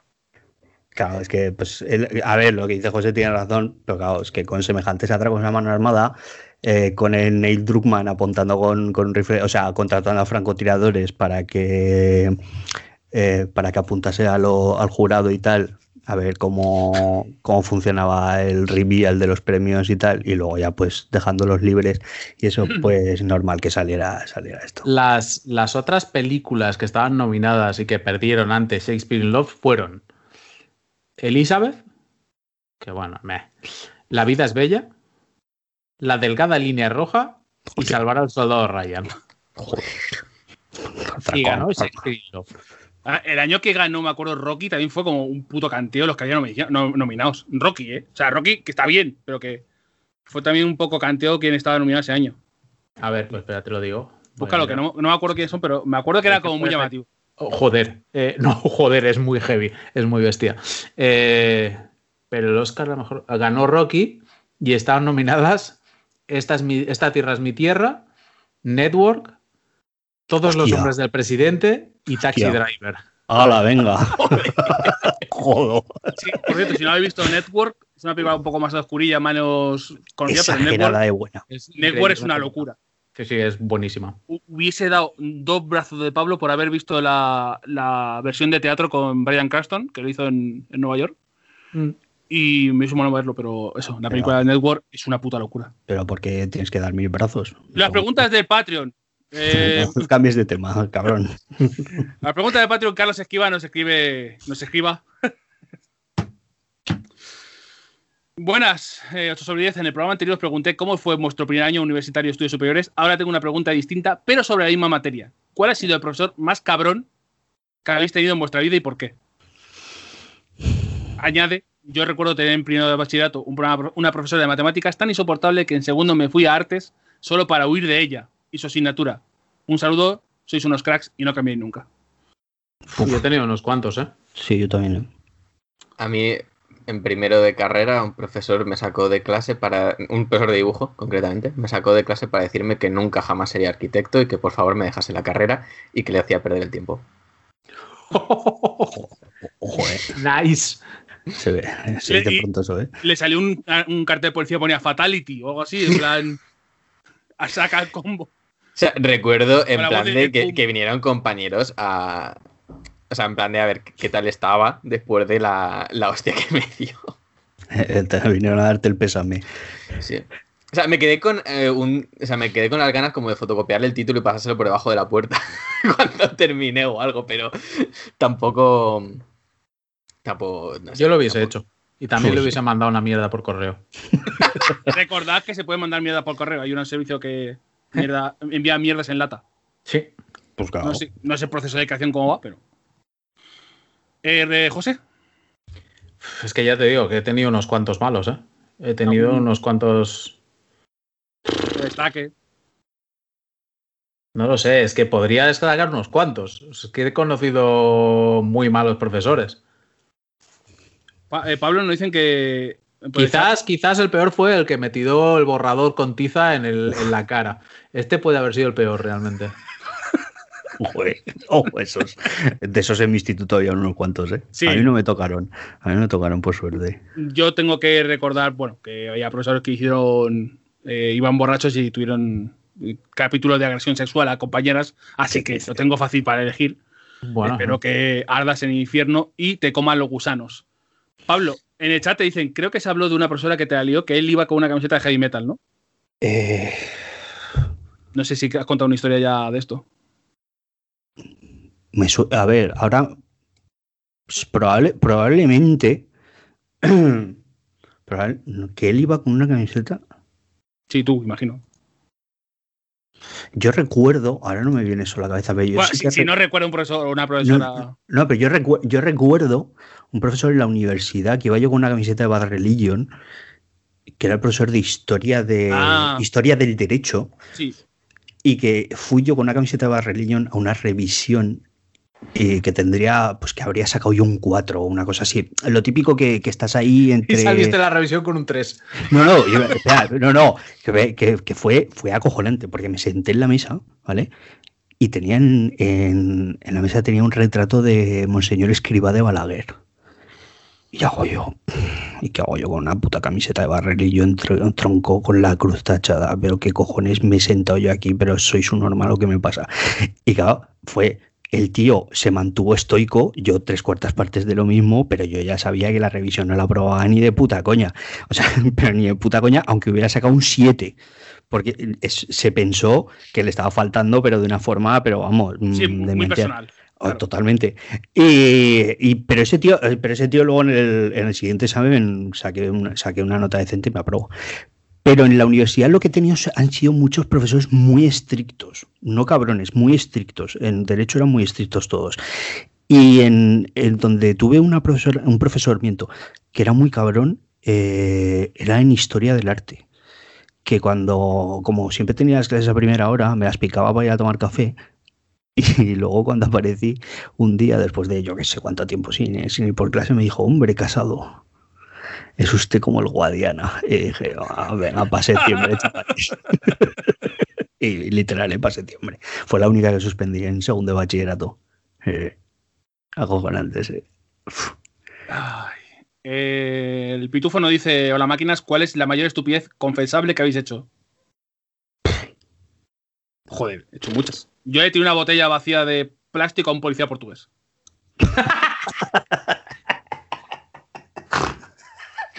Mira, el otro día me estaba acordando yo de esto.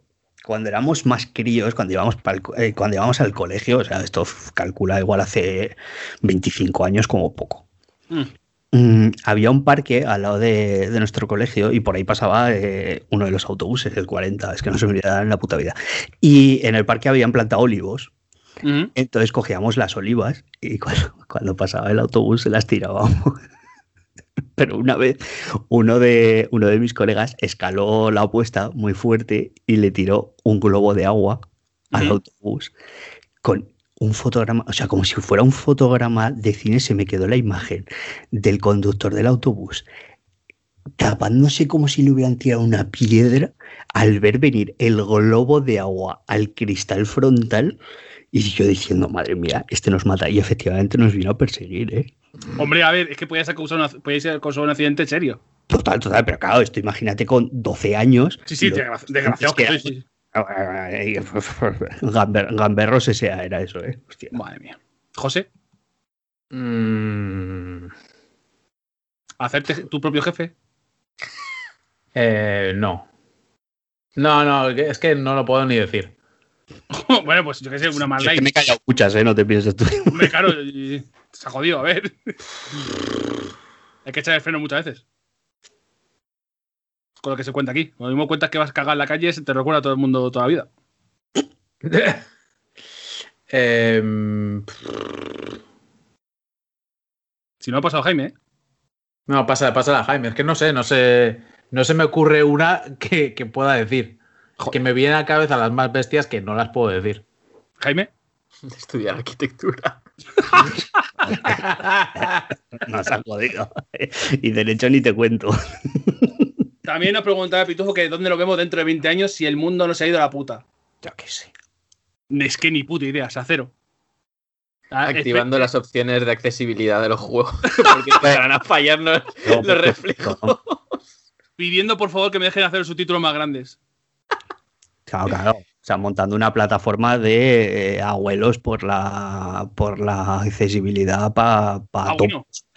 Ah, bueno, consiguiendo financiación para mi asilo gamer con eh, Counter Strike en LAN.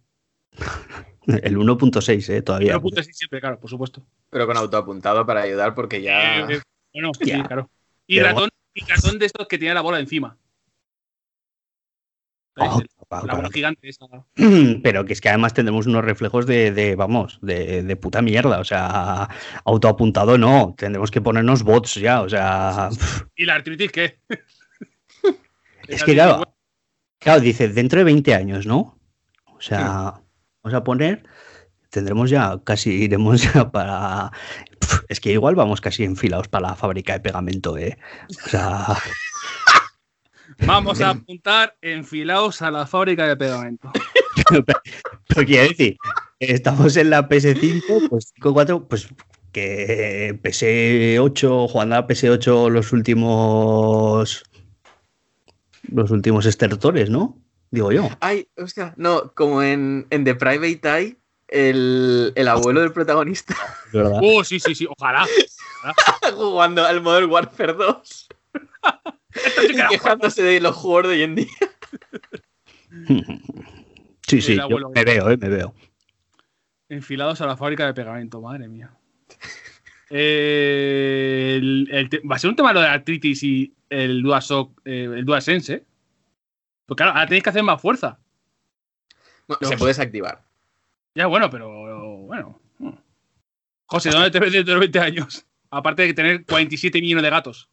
Eh, Y va a escala día a día así y en 20 años dentro de te- 20 años. hay más gato que, que jardín. Yo dentro de 20 años yo creo que ya estoy muerto. Venga, hombre. Sí, hombre, sí. Hombre, la verdad es que te cuidan mal, pero joder, yo que sé, 20 duras. Que, No sé yo, ¿eh? Tre- 30 no te firmo, pero 20. que sí, los 20 sí, José, no jodas. No sé yo, ¿eh? Que sí, hombre. Sea, Bueno, bueno. O sea, a ver, que es lo que te digo, que estaremos, que estaremos con un ojo en la PlayStation 8 y con otro en la fábrica de pegamento. Pero que, que sí, que los 20 sí que los aguantamos. ¿creéis que saldrá otro Zelda por aniversario? Además de Breath of the Wild 2, tipo Super Sí. Mario 3D Sí. All Stars. 100%. 100%. Si ¿Sí? tuviese que meter pasta, la metería. O sea, que va, que, que habrá un Zelda 30 aniversario con el Ocarina o algo así. ¿Ha dicho Sí, sí, sí. anniversary? ¿Pero De de, hecho, catalán o de inglés? Anniversary, sí. Aquí Evil no, ¿eh? Que hace, no hace Madrileño de los cojones. creo que no hace mucho leí en algún lado que este era el mayor tiempo que había pasado nunca entre, eh, sin un lanzamiento, o sea, sin un relanzamiento de Ocarina of Time. Joder. O sea, nunca habían pasado tantos años desde el último relanzamiento de Ocarina of Time. Pero si salió en 3DS. Claro, por eso. Joder. Ese es el último lanzamiento que ¿Ha- había. ¿Hace cuánto crees que pasa la 3DS, José? Ya, ya. Para mí es de ayer la 3DS, te lo digo como lo siento. Pues Eh, casi una década. socio, tienes un problema ahí. Ah, Pero es que, o sea, a ver, eh, esto es un poco eh, la percepción del tiempo, ¿vale? Para mí se va Sí, sí, sí. estrechando, ¿sabes? Eh, Es jo- jodido, ¿eh? Se va estrechando, al igual que se va alargando, o sea, se va estrechando también la distancia entre el suelo y tus huevos. Guille Blisnak nos Sí. dice: Buenas, gente, dado que los awards, alguien haciendo una consola, dado que los awards tampoco se puede sacar mucho, Bueno, lo hemos sacado bastante. Bueno, Y lo que bueno. a sacar es bastante me- mejor mirar hacia el año nuevo. ¿Tenéis esperanzas en 2021, al menos a nivel videojueguista? ¿Alguna cosa que esperéis con Sí, especial sí, ilusión? sí. Un saludo y feliz cierre de año. Yo lo que espero mucho es que salgan menos juegos. Stop juegos. Lo pedí el año pasado, casi casi me cago planeta, pero este año pido, por favor, mm, menos lanzamientos. Me estoy poniendo estoy- estoy- em, me he vuelto a comprar SnowRunner, ya lo tengo dos veces. Entonces, me lo tengo que volver a pasar. Pero igual También- el problema es tuyo. Pero, Igual el problema José, eres tú, no los juegos. Hay muchos juegos, José. Sí, pero- sí. o sea, Pero si te lo compras dos veces el SnowRunner, pues como bien Ah, dice vale, pero José, joder, es que esas cajas hay que entregarlas, macho.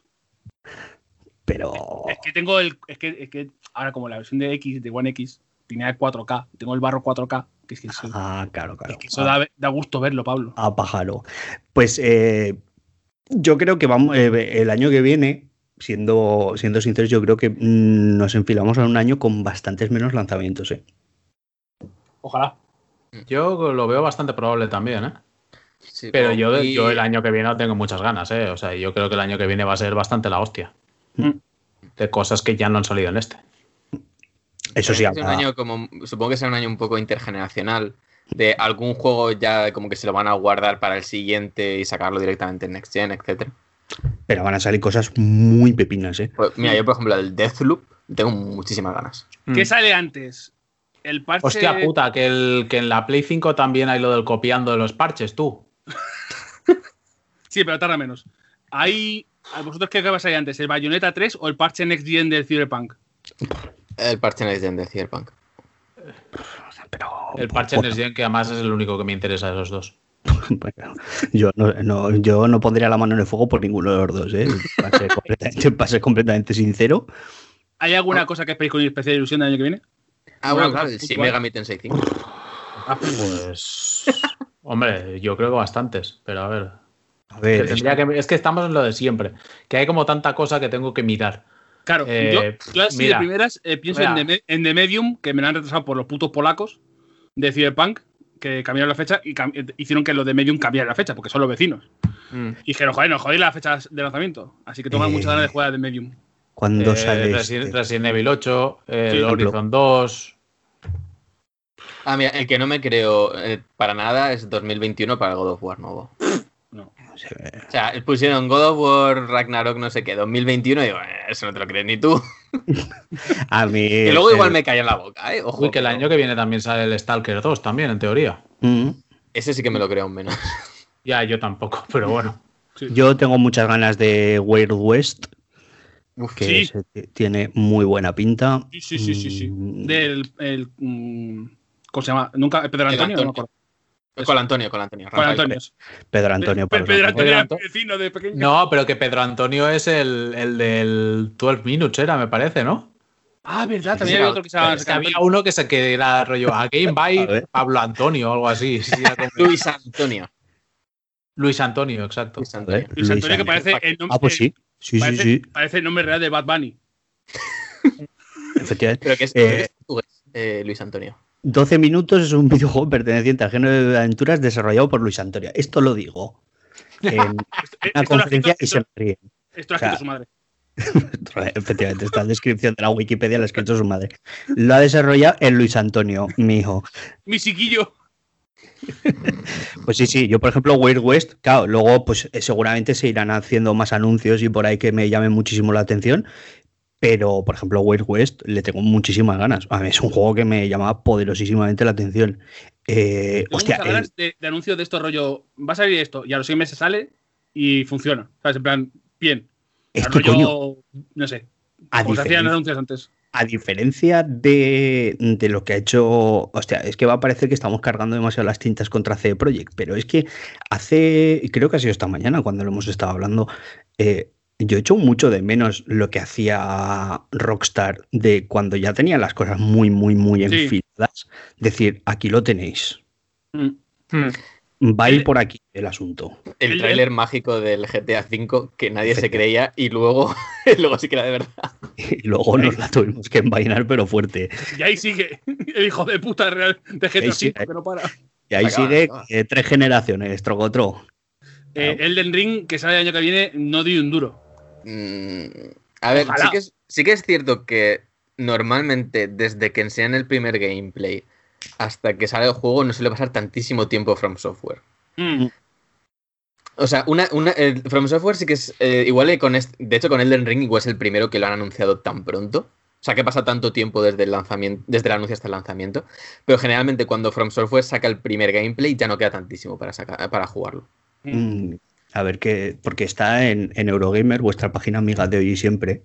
Están los lanzamientos confirmados para 2021. La gente de spam de Eurogame de los cojones, de verdad. lo tengo yo abierto aquí. Como que fan de Eurogamer, me cago en Dios, Juan Pablo, que te, Todos los días ahí con el Eurogame, coño, que hay 7 millones de personas viendo eso todos los días. Coño, ya está bien. que te hundo el Eurogamer. pecho, eh. Que te hundo el pecho. Eh, el Hitman 3, pues cuidado, eh. Uf, el He-Man 3 sí ganas, eh. El Pepino, Ratchet también sale, ¿eh? Pepino en vinagreta. Eh. Joder, Eh, tengo bastantes eh, ganas del Ratchet. Iba a decir José, eh, Roberto estará esperando el Monster Hunter. Rise. Sí. Mm, Eh, por cierto, el Silksong también de Hollow Knight. Ojalá. Secuelas de Hollow Knight. Todavía tienen que retrasarlo oficialmente. Teniendo ya anunció que era este año. Todavía está 2020. Que- Quedan 10, quedan 10. eh, Eh, Jaime estará esperando el Shin Megami Tensei 3 Nocturne HD Remaster Devil Saga Haremore. Pablo, deja, deja de leer el juego de tu página amiga, vamos a seguir porque si no no acabamos nunca. El dragón. No dice, saludos, amos de las ondas cibernéticas. ¿Cómo estáis? ¿Todo bien? Espero que sí, que la cosa esté tirando mejor a la- en la recta final de este horrible año. Imagino que el podcast habrá tratado los Game Awards, el Crunch, el Cyberpunk y obviamente la futura serie de Sonic. Joder, madre mía, ¿has tenido acceso a, a la escaleta o algo? La, la falta, el último ha sido el que menos hemos tratado, pero el resto. Sí, así que esto último me hace pensar. ¿En qué, se- qué serie o películas queréis sobre qué videojuegos? Es un poco garra de mono esto siempre. A mí es que no me. No me, no me. No te gusta- a ti en general adaptaciones no te gusta, ¿no? No. Mejor siempre contenido original, obviamente, pero A ver, yo. adaptación. Obviamente siempre he querido película de Split Second. Creo que se puede hacer, vaya. Por Michael Bay. O quien quieras, vaya, sí, sí. O los, O sea, directores, de, los directores de Crank, me da igual. que a la gente que le guste, pues, o sea, que me parece bien que, que se dé a conocer cualquier saga que esté guay para, para la gente, pero yo no es algo que siga con, con interés. O sea, no. No querías, no querías un producto, otro producto multimedia de tu contenido habitual. O sea, por A ejemplo, ver, otra película CGI Resident Evil. no, no. No, la verdad. Pues yo una peli de Bioshock me la fumaba más bien que mal, ¿eh? Sigue, sigue en teoría en producción. No, creo que no, creo que está más que cancelado eso. No, no, no, cancelado no está, ¿eh? Voy a buscarlo. Sé que en algún momento estuvo Gore Verbinski metido. Al pero creo principio. que esa versión ya no está, pero creo que No, sí no, es que después de Gore Verbinski ya confirmaron como director a un español, que creo que era Fresnadillo, si no recuerdo mal. Yo lo que me molaría es que empezasen a plantear eh, series o Espera, películas Un segundo, basadas. un segundo rápido, Jaime. Bioshock Movie is reportedly back in the development. O sea, se reportó que volvía a desarrollo el 3 de marzo de 2020, justo antes de la pandemia. Suerte, amigo. Sigue, Jaime, perdón. Que creo que sería más interesante como explorar. O sea, adaptaciones del videojuego a película creo que en general no van a funcionar bien casi nunca. Porque son dos medios que tienen sus particularidades y, y muchas veces chocan unas con otras. Pero a mí lo que me molaría es formato a lo mejor más serie y de explorar universos de videojuegos. No sé, por ejemplo, estaba pensando en el Disco Elysium. Me molaría. No me molaría un vídeo, o sea, una serie o una película de lo que pasa en Disco Elysium, pero creo que el universo que plantea es lo suficientemente grande como para contar otra historia en ese Hombre, universo. claro, como, como mi serie sobre Predator. Esto está clarísimo. O sea, tú lo que quieres, Jaime, es que John C. de Fortnite vaya saltando por universos en cada capítulo. Claro. No, pero, pero, eh, de- mira, hablando de John C., el Mandaloriano me parece un buen ejemplo de eso. O sea, creo que precisamente cuando mejor ha funcionado, o sea, de lo, me- de lo reciente, lo que mejor ha funcionado de, de Star Wars es decir, pues vamos a explorar cosas que a las películas, o sea, olvidarse de esas narrativas más grandilocuentes, etcétera, y hacer más historias autocontenidas que exploren cosillas del universo. A mí es que, bueno, me faltan un par de episodios para ponerme al día, pero estoy muy, muy en el carro del Mandaloriano ahora mismo. Sí, sí, sí. Em, José ya ha dicho y Pablo le da igual, así que pasamos a la siguiente pregunta del dragón, que era, eh, como podéis ver, estoy relleno porque me he ido de pestaña. Para Off Topic Videojueguil, ¿alguna vez habéis ido a casa de un amigo, compañero, trabajo o lo que sea, teniendo que ver a su familia y habéis visto que tienen una tradición rara de narices? Del tipo que Sí, no hable ni una sí, palabra sí. durante la comida o, o algo así. Y A otra, ver, tanto como Bueno, tan raro, no, pero sí. Sí, sí. O sea, yo tengo un colega, por ejemplo, que, que joder, que es que es muy gracioso, porque, o sea, ellos son súper normales, pero la familia y la Ajá. madre tiene un título nobiliario. Y, Claro, claro, la burguesía catalana. claro. y, y en la casa de... En, tienen una casa el- en, en el campo y en la casa tenían un, un osario, que era un... Tenían como una especie de... O sea, es un... como un marquito donde hay trocitos de hueso que supuestamente son de santos. ¿Qué dices? Y era rollo, y me parecía rollo como súper creepy, súper O sea, raro. Tiene, tiene coleccionables. Sí, sí, sí. Se va a sacar el logro. Sí, sí, sí. va sí. por el platino de los. pues eso. Joder, qué puta gente. Eh, yo he visto costumbre rara, por ejemplo, no beber agua durante la comida. ¿Cómo? No beber agua. Gente que no bebe, no bebe, mientras come. Eh, Irache. No, no. Irache intenta no beber agua en general. Eh, que me resulta raro, pero que luego, no sé, pues hay gente que tiene esa Bueno, tenemos a Chan que en vez de, en vez de agua bebe Monster. Joder, verdad, puto Chan. Madre mía, madre. siempre, siempre en el Discord su foto Sí, su foto de un hospital en Pakistán o en la India. en la India con un coleco. Ojo. Joder. Intentamos a la gente enseñar el camino, pero es que hay gente que está perdida. Eh, Pablo, tú. Así hago. Eh, Ah, bueno, sí, la madre de uno que, que no bebía agua, solo bebía Coca-Cola y se tomaba un, un, un vasito de agua pequeño al año para depurar de agua. Y os puedo decir luego con la madre de quién es, que lo conocéis. Sí, sí. Ah, vale, no, que mm, eh, yo tengo un colega de, de mi barrio de, de cuando vivía en, en otra zona de Zaragoza que siempre se comía, hostia, es que esto es muy heavy, siempre se comía, a ver, no, no es heavy así en plan escatológico y tal, pero es que siempre que lo recuerdo me, me parece súper heavy, siempre se comía eh, los macarrones de la fuente donde estaban hechos. Ah, bueno, pero eso no pasa nada. Hostia, pero, pero que era como muy. O sea, a mí me parecía muy como muy llamativo, ¿sabes? O sea, que no, que no te cuesta nada ponértelos en un plato y siempre se los comía de la fuente. O sea, para, para él era eh, Eso lo veo hasta anatema. ecológico. O échaselos a un plato. Lo veo ecológico, eso. Eh, Greta Thunberg lo veo eso. Vale, pues vamos, Sí, no, no, ahí pero, lavados o sea, y todo. Pero el hecho de no querer echártelos a un plato, o sea, activamente no echártelos a un plato. Bueno, eh, joder, Jaime ha recordado la bolsa de Mercadona, que no sé si fue, vio un compañero, Jaime en el, ¿Cómo? el, el dragón en el chat de Twitch. Eh, no sé si era un compañero suyo o alguien, o no, creo que era alguien en un foro o algo así que decía Creo que que, era sí, que, a- a- que para ahorrar platos que comía directamente desde una bolsa. Em, es una historia de foro, sí. Me imagino que será foro C. Em, uf, espérate, que se me ha hecho un poco esto cuesta arriba. Jaime, ¿tú has dicho alguno? No, es que no, no se me ha ¿no? ocurrido ninguna y eso me da miedo. Porque es lo típico de si Eres no conoces a nadie, eres tú. El, raro. Por cierto, re- re- respecto a tema de familias y tal, hay que recordar que te pegaste una hostia el otro día por las escaleras Sí. Y, y, mi tu, hermano, tu hermano pasó de tu culo. ¿Qué O sea, yo me llego a morir ahí y mi hermano se encuentra el cadáver. Pero, pero, pero a ver. Pero como que pasó de ti, o sea, te caíste por las escaleras, pasó por al lado y dijo, yo sudo de esto. No, no, no. que- o sea, yo me quejé muy amargamente. Se me, ¡Ah! escuchó, o sea, se me escuchó gritar porque me pegué una hostia bastante gorda. Mi madre fue corriendo, evidentemente, y mi hermano sudó tres cojones. O sea, mi hermano se esperó a que, a que estuviese la cena para bajar. Y estaba yo ahí en el sofá con una bolsa de hielo en la rodilla que me la había dejado por el camino. Y ni preguntó cómo estaba. No, no. ¿Os lle- ¿Os llevéis bien normalmente o...? ¿Esto es Sí, normal? o sea, es más una. Es, Es más una una relación relación fría que, que mala. Ja- Jaime, si es oyente, parpadea. Ah, madre mía. Bueno, eh, joder, que todavía sigue con los topics. ¿Cuál ha sido vuestro momento, siempre que podéis decirlo en internet, en el que más vergüenza ajena habéis sentido? Que hasta hayáis tenido una proyección astral por ello. Joder, vergüenza ajena he tenido un huevo. Sí. Eh,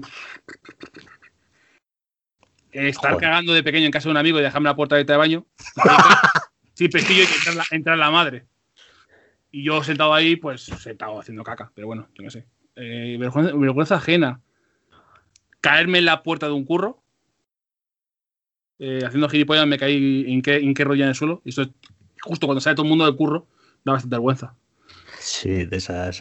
Sí, de esas. Yo- ¿Sabéis ese miedo que tiene mucha gente a saludar a alguien y que sea Buah. la persona incorrecta? A mí me pasó, y no solo me pasó, o sea, que estuve ahí como intentando saludar a una persona que evidentemente no era, sino que 100 metros más adelante me encontré a la persona que sí que era.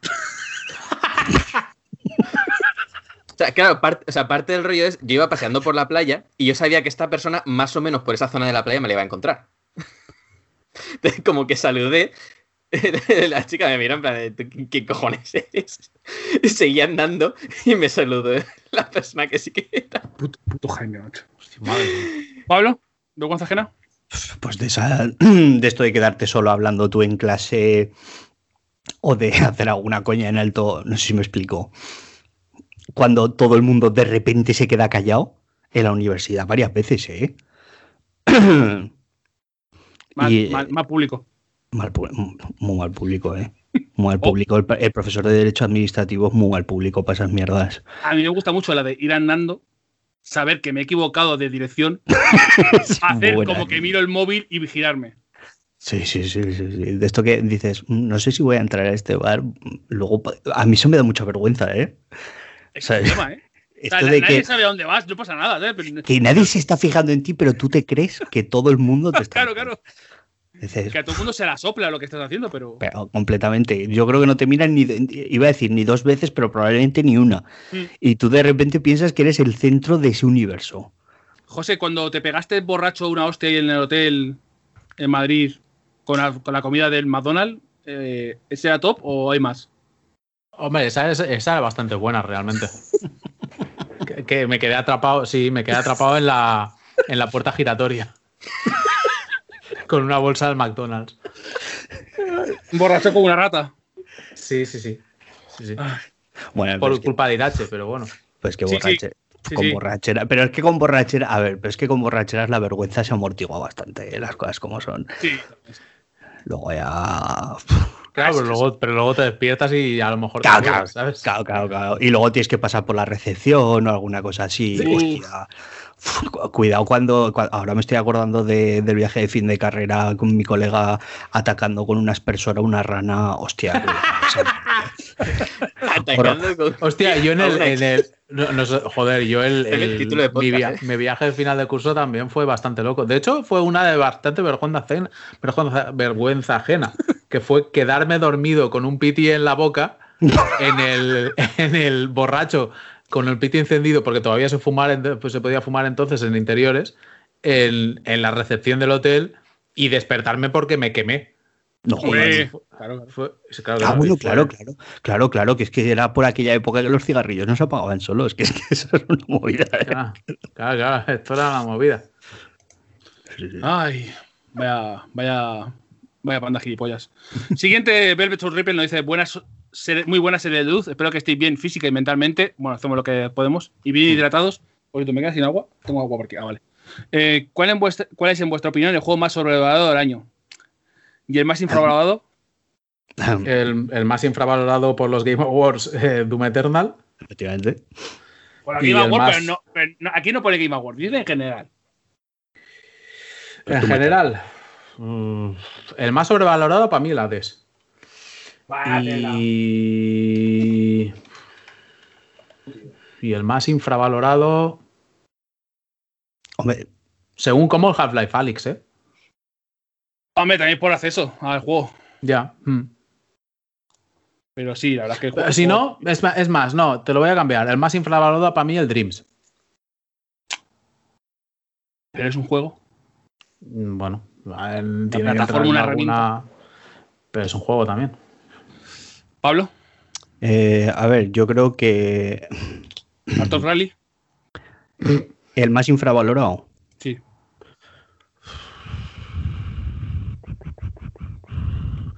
Es que, claro, depende de lo que consideremos por infravalorado.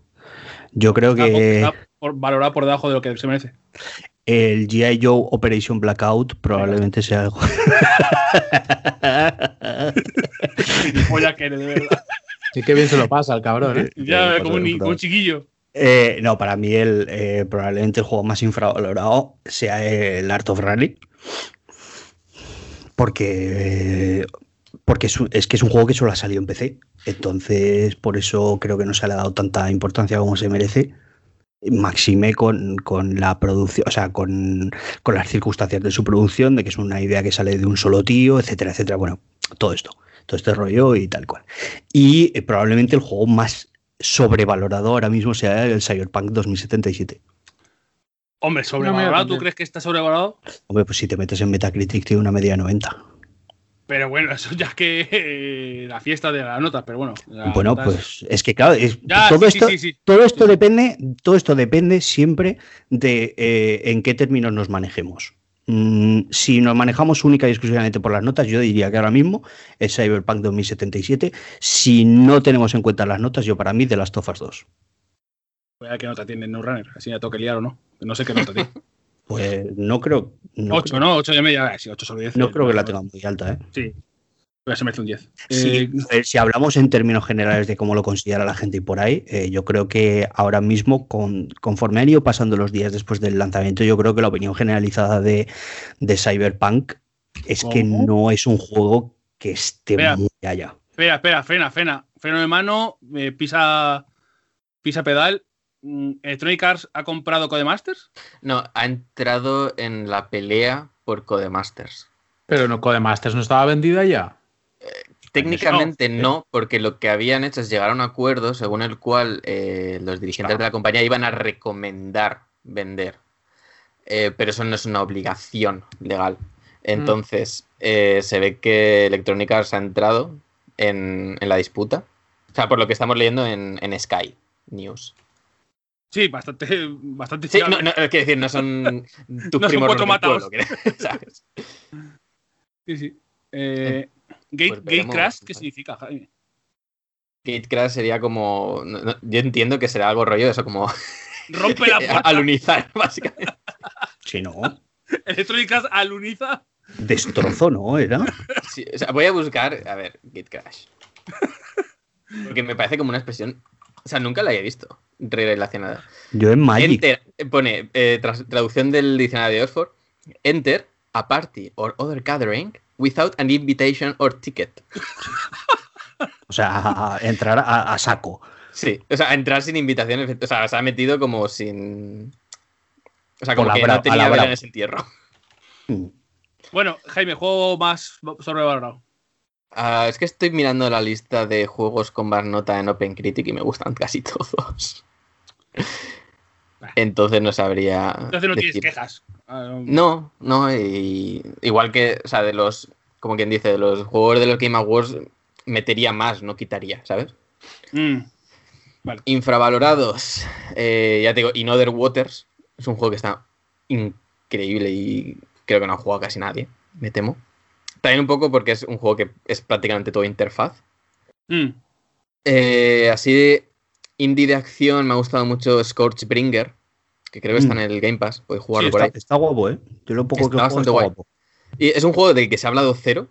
Y o sea, no es como. No, re- no te va a reventar la mente, pero está, o sea, está muy bien medido. eh, el gameplay es finísimo. Es, es así como de acción, plataformas 2D. Y eso está muy guay. No he escuchado prácticamente a nadie hablar de él. De hecho, ten- yo ten- tendría que haber hecho una- un análisis, pero se me fue de, de fecha. Y seguro que tengo algún. Bueno, Kentucky Road Zero me parece una vergüenza lo, lo que se le han pasado los Game Awards en concreto. Pues yo, no, como no sé qué decir sobre valorado o infravalorado, porque obviamente es- está muy bien valorado Snowrunner, voy a aprovechar este hueco para recomendar Call of the Sea, que me gusta mucho. Estudio Mm. madrileño, como el agua. Tiene buena pinta, Ya. yo tengo muchas ganas de jugarlo, la verdad. Me gustó muchísimo. Me atasqué muy fuerte en, una- en un puzzle. que ¿Alguien le me tuve ayudó? que mandar las soluciones. Sí, Jaime me ayudó y a partir de ahí ya me, me, me desatasqué y tiré para adelante y me ha, me ha flipado. Y una llorera terrible. O sea, yo ya tengo respuesta para cuando me digan, ¿has llorado alguna vez con algún videojuego? La última vez está Call of Sea. Terrible. Increíble juego. Taleguilla, eh, seguidor torero, nos dice: Buenas toreros. De los juegos anunciados para 2021, ¿cuál creéis que se venda- será un vende consolas de cada plataforma? seguidas y máquinas. Y Podata, eh, ayer escuché cómo hablan de vosotros en otro podcast, todo, todo bueno, por supuesto. Y una de las cosas que decían era 8 sobre 10, el podcast al que llegas por Sempere y te quedas por Roberto. Sin desmerecer al resto, claro. Hombre, Sempere es nuestro gancho, es el, el señor que tiene 700.000 seguidores, la mayoría parte de ellos haters. Y, y te quedas por Roberto porque, claro, Roberto es. Se habla poco de la gente que sigue a Sempere para llevarle la contraria en todo lo que dice. Sí, sí. Pues muy, gente tiene- pues muy bien, la gente que se entretenga como quiera. La gente, pues eso, yo que sé, se, se podía meter el dedo por el culo y hacerse el muerto, pero hacen eso. Eh, de consolas de Microsoft creo que no va a haber. Si, si- si llega el. Bueno, el Halo sí, pero ya cuando llegue Halo, yo creo que la gente que está convencida con Xbox ya la habrá comprado. Pero Digo bueno, yo que sí, ¿no?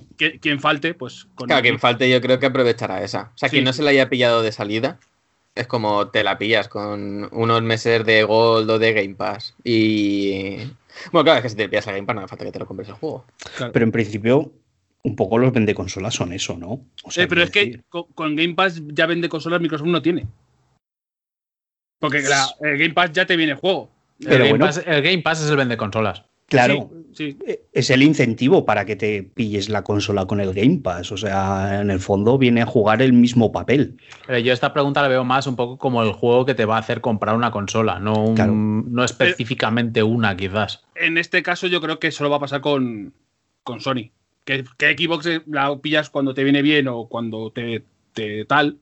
Y con Sony es en plan God of War 2. Llego y pam. O Horizon 2, pam. O sea, lo veo Mm. como más claro. Un Sonic. Yo diría Horizon 2 y, y Gran Turismo 7.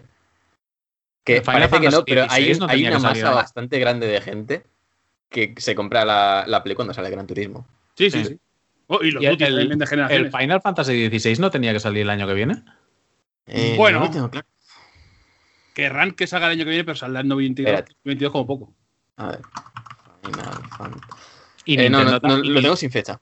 Y Nintendo también tendrá algún vende consolas seguro. Lo que pasa El no the sabemos. Wild 2. Metroid, no te jode. por ejemplo. En Metroid va a salir la semana de los tres jueves, ya te lo digo yo. Sí.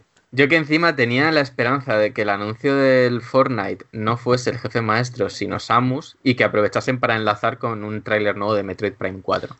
Que haya Suerte que no me tragué esa, esa, esa, esa, esa gala con esa ilusión. Eh, que haya trailers mm, el año que viene mm, no lo descarto, o en un próximo Direct no lo descarto en absoluto, pero si no me falla la memoria, hace no demasiado se, hizo- se puso la noticia de que habían cambiado de productor o de que estaban buscando productor nuevo. eh. Con lo Ah. cual lo veo complicati y complicati. Eh, Ascensores Rick. No dice, ¿qué pacha? Pues me ha dicho el Lonchis que lo habéis invitado al programa de hoy. Por desgracia no voy a poder escuchar en directo, pero aprovechando que está Jaime, yo creo que sea buen momento para leer aquel mail que quedó pendiente y preguntar a Jaime sobre sus, si bien contados con los dedos, aventurías etíricas. Voy a mandar una cosa a Jaime. Jaime, ¿nos puede leer el mail de Ricardo, tu amigo? Es largo, ¿eh? Es largo, así que coge agua. Puto Ricardo. Esta es la sorpresa que tenía guardada. Ah, A ver. Muy buenas. Me llamo Ricardo y durante esta cuarentena. Joder. Este, este mail es de abril, lo, lo tenía pendiente.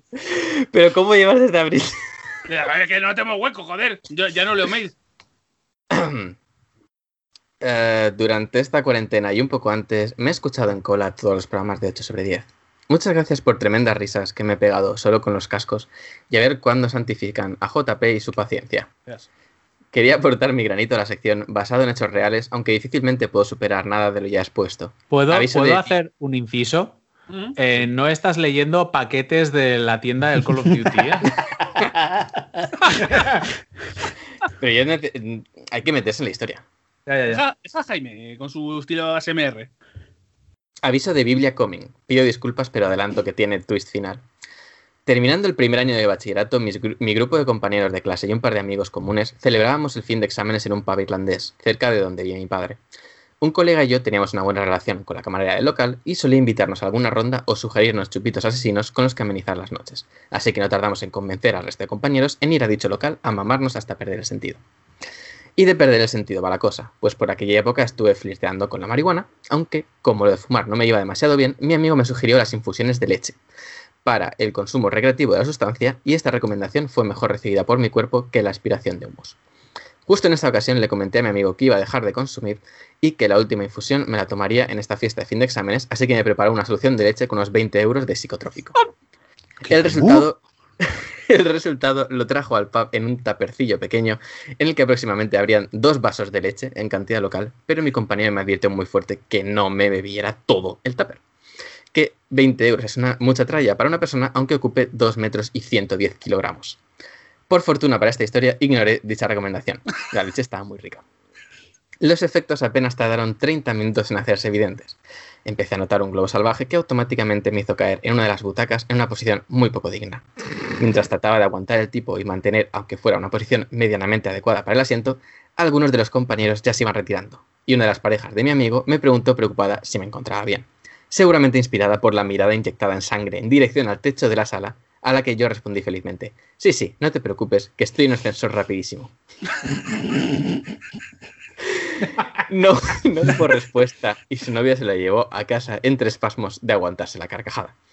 A partir de aquí poco más, no porque no ocurriera nada interesante, sino más bien porque tengo un hoyo en la memoria del tamaño del cañón del Colorado y tengo flashes de algunos highlights. Mi amigo y camello, preocupado por mi salud, supongo, se acercó a un palmo de mi cara con un sobrecillo en la mano tómate esto que estás amarillo hepático, pareces un Simpson. Dicho sobre era de azúcar blanco, pero yo vi que en el sobre ponía jurado y reconocía que eso era una marca de café y le respondí, no me gusta masticar café en grano. en realidad no respondí, mis labios no respondían a mi cerebro y se lo balbuceaba. Para mantenerme despierto dentro de lo posible, mi grupo de amigos me hicieron dar vueltas a la mesa de billar mientras me apoyaba con una mano con pequeñas pausas donde reproducía una coreografía a la velocidad de un robot de Boston Dynamics tal que pararme, quitar la mano, esperar a que mis colegas dejen de reírse y le den a las bolas del billar, volver a pasar la mano, seguir andando. Literalmente tenía que hacer esto paso a paso, no era capaz de hacer dos cosas a la vez. Otra de las situaciones fue que mis amigos me sacaban cada cierto tiempo a que me diera el aire, pero claro, tenía que seguir en movimiento para no dormirme. Así que esta panda de simpáticos enfermeros pensaron que lo mejor era alejarse uno del otro unos 10 metros e ir pasándome de lado a lado mientras me llamaban cual cánido entre silbidos o besitos al aire. Ven, Ricky, vamos, vamos. Muy bien, ahora para allá. Al igual que antes, mis labios no respondían, pero por dentro me reconcomía aún que no soy un perro, hijos de fruta. Ya al amanecer el pub cerró y me acompañó a casa de mi padre un amigo que vivía en el edificio de al lado, a paso de jubilado con taca-taca. Lo más gracioso fue cuando justo en la puerta de la casa, mientras sostenía la llave para abrir, se me pasó el efecto de golpe. En seco, como despertarse después de dormir bien ocho horas. Me giré a mi amigo, le agradecí su preocupación y me fui directo a la cama diciendo que no tenía que preocuparse. Dormí unas 10-12 horas y me desperté con la que aún hoy es la peor resaca que he sufrido nunca. No podía levantarme de la cama, me dolía todo el cuerpo. Era como un dolor cansado, como tener agujetas. Pero las agujetas se notaban en absolutamente todos lados, en las puntas de los dedos, en las orejas y sí, hasta dolía al apretar el culo. No lo recomiendo. El girito en esta historia es simplemente que en el grupo de amigos, entre esos que se partían viendo cómo tardaba alrededor de un minuto en quitar la mano del billar, esos que entre carcajadas me silbaban como una mascota y seguramente alguna que otra que yo tengo en la cabeza estaba el arquitecto de la traición, Jaime De nuevo, disculpas por tremendo tochaco. Un saludo a todos los integrantes de la 8 Sobriedad Network y muchas gracias por saltaros la, eh, la siesta los domingos. Para más historias de amigos cabroncites, consulten a su arquitecto favorito. Hay, hay un disclaimer debajo, por si lo quieres añadir, porque es tremendo, ¿eh? A ver. Eh, disclaimer por si alguien pregunta, las infusiones de marihuana se tienen que hacer en una base grasa si se quiere utilizar para disfrutar de sus efectos lúdicos, ya que el THC es liposoluble y no sacarías provecho de hacer un té normal con agua. Joder. No, pero es como todo, es todo muy técnico. Sí, sí, sí. Vas a dejarlo ahí porque es un poco how to ya lo siguiente. O sea, a... Voy a ser un poco denunciable este, esta parte. Eh, Jaime, ¿cómo es tan hijo de Satán? ¿Por qué tratas a tu amigo, a tu amigo drogadicto como un perro? Necesitamos que se despertase, o sea, que, que, se mantuviese despierto. Y la forma es maltratarlo. No, era... vamos, vamos, no. Que andase. O sea, te, necesitamos. Es, es, que era un. Hacía bastante frío. Entonces, al sacarle del sitio, pues como que andando. Es que no, no os lo imagináis, hablaba efect, andaba efectivamente como si tuviese un tagataca. O sea, en plan de pasito, pasito, pasito, pasito. Entonces, iba muy lento. necesitábamos. O sea, ya había, sí que había ratos en el que le cogíamos en plan de. Como, además, como es muy alto, teníamos que cogerle uno de cada lado. En plan de como que le cogíamos de un brazo cada uno y le íbamos acompañando poco a poco. Ascensor Rick nos añade, eh, dicho esto, pregunta de videoyocos. ¿Habéis visto la localización de las misiones de Cyberpunk 2077 con canciones de grupos españoles? Sí. Sí, Ah, sí, sí. A tope, Jaime dice que tarjeta negra, pero yo solo aceptaría una roja oro por no usar grupos punkis españoles rollo Sociedad Alcohólica, Escorbuto, Berry Charrac, etc. Es que las canciones, las canciones son de la movida madrileña. Sí. Esto, es, esto es criminal, esto, ¿eh? Rancio de cojones. Es que, el, cam- o sea, que de repente una canción de Joy Division te la ca- cambian por una de hombres G y movidas así. Es, Hombre, como- es muy si acaso ¿eh? se cambia una canción de, de los Sex Pistols por una de Cagando entre dos coches. Es que, a ver qué pasa aquí. Es que esto no puede ser. A- no. Aquí la, la postdata de tu amigo Ricardo me parece bastante criminal para leerla en alto, ¿eh? José, José, ¿lo leo en alto o no lo leo? Espérate, te, te lo paso, te lo paso por privado. Pásamelo. Porque esto ya me parece de ir a, a- a navaja y del vendo oro, ¿eh? vendo, vendo por el Corsa Cyberpunk 2077, cuidado. Me- sí. Sí. que me gusta lo que dice al final de que dice, eh, si te- eh, o sea, que dices, coges un cartel del Viña o el Resu y te salen títulos de misiones para tres juegos. Sí, sí, sí, claro. eh, La Hombre. lista que tenemos de grupos punkis. ¿Lo leo? Ah, eso no, puede leerlo si quieres, sí. Vale, vale, vale. Es que me parece ya esto. esto pero- Ricardo, me parece feísimo, ¿eh? A mí no me ha avisado de esto, ¿eh? O sea, sí que me ha Pero, avisado yo que iba a esto- hacer pero una- yo aquí esto no puedo hacer nada, porque esto no es, no es mi competencia. Postdata, José Mari, mete al Jaime en el like y dislike y en más vídeo de Eurogamer, que es la mejor persona y se merece todo lo, que, todo lo bueno leñe. Todo esto después de contar lo que le hizo. Esta, está el chiquillo ahí con la web solo cuando podía estar evangelizando sobre Metal Gear 2, que, sobre cómo Metal Gear 2 es más cyberpunk que los polacos. Por favor, si os plau. Pido disculpas por la libertad de trato con el CEO de Eurogamer. Ha sido con motivos cómicos y no por falta de respeto, ni muchísimo menos. No te preocupes, pero. Lo del Metal Gear 2 fue una chapa que les di el viernes. Joder. a ver, en su defensa me estuvieron preguntando. O sea, porque yo soy el único, o sea, estábamos cuatro amigos y soy el único de los cuatro que había jugado al Cyberpunk. Y me estuvieron preguntando, porque sí que es verdad que ya había un ambiente de. O sea, que efectivamente se habían esperado en plan de a ver qué tal sale. Y yo les estaba diciendo que, bueno, que había salido regular. Y de alguna manera terminé dando mi chapa sobre que Metal Gear, sobre Metal Gear 2, los memes, etcétera, que me sale, me sale sola. Pero Pues- en su defensa no, en la tuya, Jaime. En, en su defensa me preguntaron por ello. Y en mi defensa yo, yo, yo lanzo. Nos decía Zorraspo por el chat de Twitch que molaría que fuese ascensor de Rick. Es ascensor de Rick. Eh, que nos ha mandado esto. Eh, Bueno, pues ya estaría el programa, ¿no? Yo creo. Ya está bien. Mm. Que nos hemos alargado de la hostia. Eh, muchas gracias a todos por habernos escuchado. Gracias a la gente que está en el directo de Twitch, que son los más majos. Eh, gracias a la gente que vea esto después resubido en Twitch o cuando el, el mañana lunes 14 lo subo a Spotify y demás. Y nada más, emplazaros al siguiente y último programa del año, que a ser posible, yo creo que puedo, puedo intentar hablar con Haru hacer escudos y si no puedo hacer otra cosa. Pero hago plan light o fuera de esto, o, de charla o nada escaletoso, nada. En plan, que ya chapamos el año, así que no hay que, no hay que tampoco trabajar mucho. Es Em, 8 sobre 100, tiene que ser especial. bueno, especial será si estás tú. Ahí, ¿Eh? ¿Cómo te pillan fuera de juego, eh, desgraciado? totalmente. Deja de reírte de tus amigos drogadictos, hombre. Tenemos corazón todos los drogadictos. Eh, muchas gracias por estar ahí, como siempre. Y recordad que si aparte de hacernos retweet y comentarnos y tal, queréis apoyarnos un poquito más, podéis ir a patreon.com barra 810 y aportar vuestro... Mm, Dolarín, dolarín. Cinco dolarines. Cinco dolarines. Millones de dolarines. dolarín. Javier, puedes hacerlo tú también, que lo haces en el librero. Sí, pero. Joder. Claro, con o el, sea, ori- con el original al lado te da ante el original es complicado. Vale, vale, vale. Y, como siempre, un abrazo fuerte a los Medicis, que ahora van creciendo, cada vez somos más. Eh, no, cada vez son más. Eh, Gabriel García, Accesor Enric, Belbesur Ripper, Carlos Esquiva, Guille Brignac y Enrique Aleas Quique, eh, que también se une a este, a este grupo dentro de poco. Y recibiendo, bueno, en enero recibirás pegatinas de diciembre y enero. Eh, por cierto, hay sorpresa para el de enero, que estoy tratando un tema. De hecho, tengo que pasaros un- una previa a lo de podcast, ahora os enseño. Eh, muchas gracias a todos, eh, muchas gracias por estar aquí. Gracias por apoyarnos, gracias por las preguntas. los, patrones que, los patrones cada vez más finos con las preguntas, muy buenas. Y nada, Jaime, como siempre, muchas gracias por estar aquí, compañero amigo. Nada, Y muchas ya- gracias por invitarme. Nada, hombre, ya te invitaremos, aunque sea también para no cubrir huecos. y sea invitación canónica normal. y nada, nos vemos en el siguiente programa, gente. Hasta luego. Chao. Adiós. Adiós. Hasta otra. ¡Wow!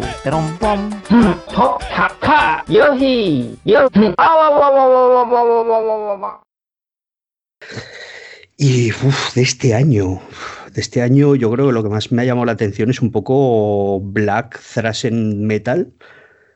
Así en plan, a ver si lo encuentro, estará aquí, estará más en mi Spotify que, que otra cosa. Se ha unido el José, eh, cuidado, eh, cuidado. No estoy escuchando. Black and Metal. ¿Qué pasa, José? Eh, Black Evil es increíble, ¿eh? ¿Black Evil es un género o es un grupo? ellos en su, en su garaje eh, sonasen mejor que, que los hits más, más duros de, de los 40 principales, ¿eh? Eh, Las cosas como son. ¿Has escuchado el disco de Eternal Champion? No lo he escuchado todavía, lo tengo ahí pendiente. buen juego de lucha ese. Joder. Bueno, tira el otro. Venga, retro, que te acuestes. Que... ah, ese y Hell Reaper, ¿eh? Hell Reaper, tres cuartas partes de lo mismo, que es un tío que toca la guitarra, el bajo, la batería y canta. O sea, Eso también lo hacía eh, el asesino este satánico de Burzum, ¿no? eh, sí, Phil efectivamente. Collins. Y Phil Collins eh, eh, están más o menos en la, mis- la misma onda de sonido. eh, Burzum y Phil Collins están ahí, ahí, ¿eh? Recuerdo todas las iglesias aquí como Phil Collins en Massachusetts. Ahí está. Eh, puesto que creo que es el episodio 99, por cierto. Pero No puede ser. el otro día, ¿quién se puso a contarlos? ¿Jaime? No. El otro Jaime.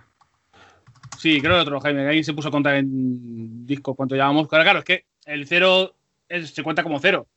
Pero luego, como hay episodios que no puse número, hay un 70B. bueno, Hay, hay muchas cosas en, en mi orden. Pero estamos cerca de 100. Muy, buen- Ya, muy oficial. buena gestión. Yo he visto aquí que hay uno que. el- ah, el 80, sí, el 87, 80. O sea, el último oficialmente es el 98. Vale, muchas gracias, Jaime. Em, pues voy a hacer transición y nos vamos a ir a, a la otra pantalla, a la pantalla de streaming. En casa de Cuá, cucha- cuchara de palo. ¡Eh, eh, eh, eh! ¡Eh! Respéteme, Cuá. Se llamará el capítulo 8 sobre 100. ¡Hostias! Joder, Ana es increíble, ¿verdad? Hostia, Hostia, 8 sobre 100 me parece Mm. muy bueno, ¿eh? muy buena esa. Luego, luego te pago el copyright. Eh, voy a hacer aquí. Vale, transición. Estamos bien. Ah, no, esto no está bien. Tú quieto, parado. ¡Quieto! Lo has roto, ¿eh? Se me ha roto, se me ha roto. Yo Ahora. mientras aprovecho y hago mi pausa de antes de los podcasts. ¡Ah! Ah, tú cuando consideres, tío, tú a tu rollo. ¿Qué estarás haciendo? Es la pregunta. Eh, este es el 99, pero con el perdido sería el 100. Claro, el perdido que, se, que, que perdió es el Pérez, sí, correcto. No, con el perdido Ya sería está, el 101 que lo conté el otro día. Ah, que el perdido sería 100, con esto sería 101. Espera, ¿cuántos? Pero si ¿Cuántos está perdido. Eso, a ver, eso para empezar. Y para seguir, si está perdido, no está perdido ya para tío. Entonces, no cuenta. ¿No? Digo, ¿eh? Mm, Pablo, ¿cómo estás? Bien, ahora estoy aprovechando, como tengo el ordenador al lado del router, Ajá. me he metido, me he metido en la, en la eShop para descargarme cosas. Porque la conexión no llega bien a mi cuarto, entonces ahora me estoy descargando cosas. ¿Estás descargando cosas en la eShop? Sí. ¿Qué cosas? Juego de móvil. Eh, no, juegos de móvil no, estoy descargándome cosas en la Switch, porque la tengo aquí. Bueno, por, por lo que hay en la eShop. Sí, claro, el, el Dark Souls es juegos de móvil, el Doom 3 también. ¿Pero te estás comprando todo eso? No, no, no, no. Lo que pasa es que como, como suelo tener la consola en la otra habitación, pues he aprovechado que voy a estar aquí un rato y me la traigo. Y me estoy descargando cosas que algún día en algún siglo de estos igual juego. Sin contar el perdido, este es el 100. Pues, pues no, no quiero. Oye, vos, es verdad que tenía aquí el Marvel. Uf, ya no me acordaba mucho. Te preguntan por ahí, Pablo, que si conoces el Spider-Man Fever de. Brian McCarthy. Este hijo, ¿qué? ¿Qué es eso? Spider-Man Fever. Es, es un cómic de culto en el disco. Spider-Man Fever. Ah, uh. O en esta Ruiz, Ah, no. Star Ruiz, joder, a no ser, a claro, no ser que claro. entre y nos insulte de repente, pero. Siente Uy, sorpresa. Sí, sé que sí, pero eso yo no me lo leo, ¿eh? Que bastante jodido voy de tiempo ya. No, no, era simplemente pues si lo, con- si lo había leído. Esa suerte que tiene. Este es el 99 para que el 100 coincida con el capítulo 1000 de One Piece. Dos hitos, dos leyendas. Exacto. Exacto. Esa es la idea. Ah, pues se puede, casi estamos ya para hacer el podcasting, ¿eh? Tengo. Hay pocos temas, porque va a ser tema principal tocho. Hay muchas preguntas. Y hay una cosa sorpresa final. A Jare Mare. Así que cuando queráis, eh, empezamos la, la, la parte. Lo que viene a ser el podcasting. Lo mago. dale. ¿Le doy ahí a. ¿Le doy? Dale, dale. vale, mejor que qué. Algo así. Algo así. Mejor que los Game Awards o qué. Eso ya hemos hecho seguro. Mejor que. Hombre, mejor que, el juego sin bugs. Mejor que los modelos de Night City o qué. mejor que los dildos de Night City. Mejor que los. Dildos. Ah, porque hay Es- dildos o qué. Hay, pero a palas. Hay, hay Hay montones. Como, como un chiquillo de 10 años. Algunos así tocho, grandes, gigantes. como- Que en vez de follarte te lo abrazas. Ah, pues bien, oye, pues mejor que eso, claro. Mejor que la zapatilla de Josh Kelly. Lleva sí, sí, zapatillas, no lo he visto yo, eh. Sí, es Además, súper hortera. eh, Es que no sabe ni vestirse el hijo de puta. muy, muy referente siempre suyo. Eh, eh, Miro Aragón. O Zetangana, que es un Nemesis poco de más, Jaime. más cercano. ¿Vosotros sabéis lo de Jaime y Emilio Aragón? ¿O no, no os ha llegado? No. No, no. Jaime San Simón, aquí presente, planteó el otro día en el Discord que él podía físicamente con Emilio Aragón. No, pues ese lo planteasteis vosotros. ¿Qué, el qué, el qué? Que él puede físicamente con Emilio, Emilio Aragón. Pero en verdad le puede puse- eso. Y yo le puse foto de Emilio Aragón actual, que es un poco Silver Fox. Le veo madurito, interesante y un poco ancho de espalda. Yo creo que Emilio Aragón revienta a Jaime. A ver, espera, a ver. Busca Emilio Aragón 2020. Que igual te puede, Jaime, ten cuidado. Emilio Aragón, Pero 2020. que yo no lo planteé. Ese tema lo plantearon en el Discord. No, curras el no, punto. O sea, a ver, Jaime, tú sacaste el tema de Emilio Aragón, no sé por qué. Sí, pero no eh, la violencia física contra él. A ver, no sé yo, ¿eh? Voy a pasarte una foto. Yo creo que no, ¿eh? Creo O sea, tú buscas Emilia. Ah, no, he buscado 202, no 2020. que de la Tierra 202 de Marvel. Claro, pero, o sea, es que me ha salido esto. Entonces, claro, co- ¿cómo no va a poder Jaime? Hombre, no, no. Bueno, no saques con muletas. Una vez que se cayó el hombre, yo qué sé, pero. A ver, 2020. Dos- Con 202 lesiones de rodilla, claro. Ay, jodió Jaime San Simón. Uy, Jaime, no sé yo, ¿eh? Te manda. Te Yo da creo que te puede, ¿eh? Te puede, ¿eh? Te da, te da, eh. Te Yo da. estoy viendo aquí con una mirada de- del dragón que yo creo que, que igual te Sí, echaría un la- poco tiene una foto ¿eh? como, que es como de su página web que está, está potente, ¿eh? Para la Sí, edad sí, que sí. tiene. Sí, sí, sí. Que está Dice, ¿qué? ¿cómo están ustedes? Y te mata. Bueno, vamos al tema. Eh,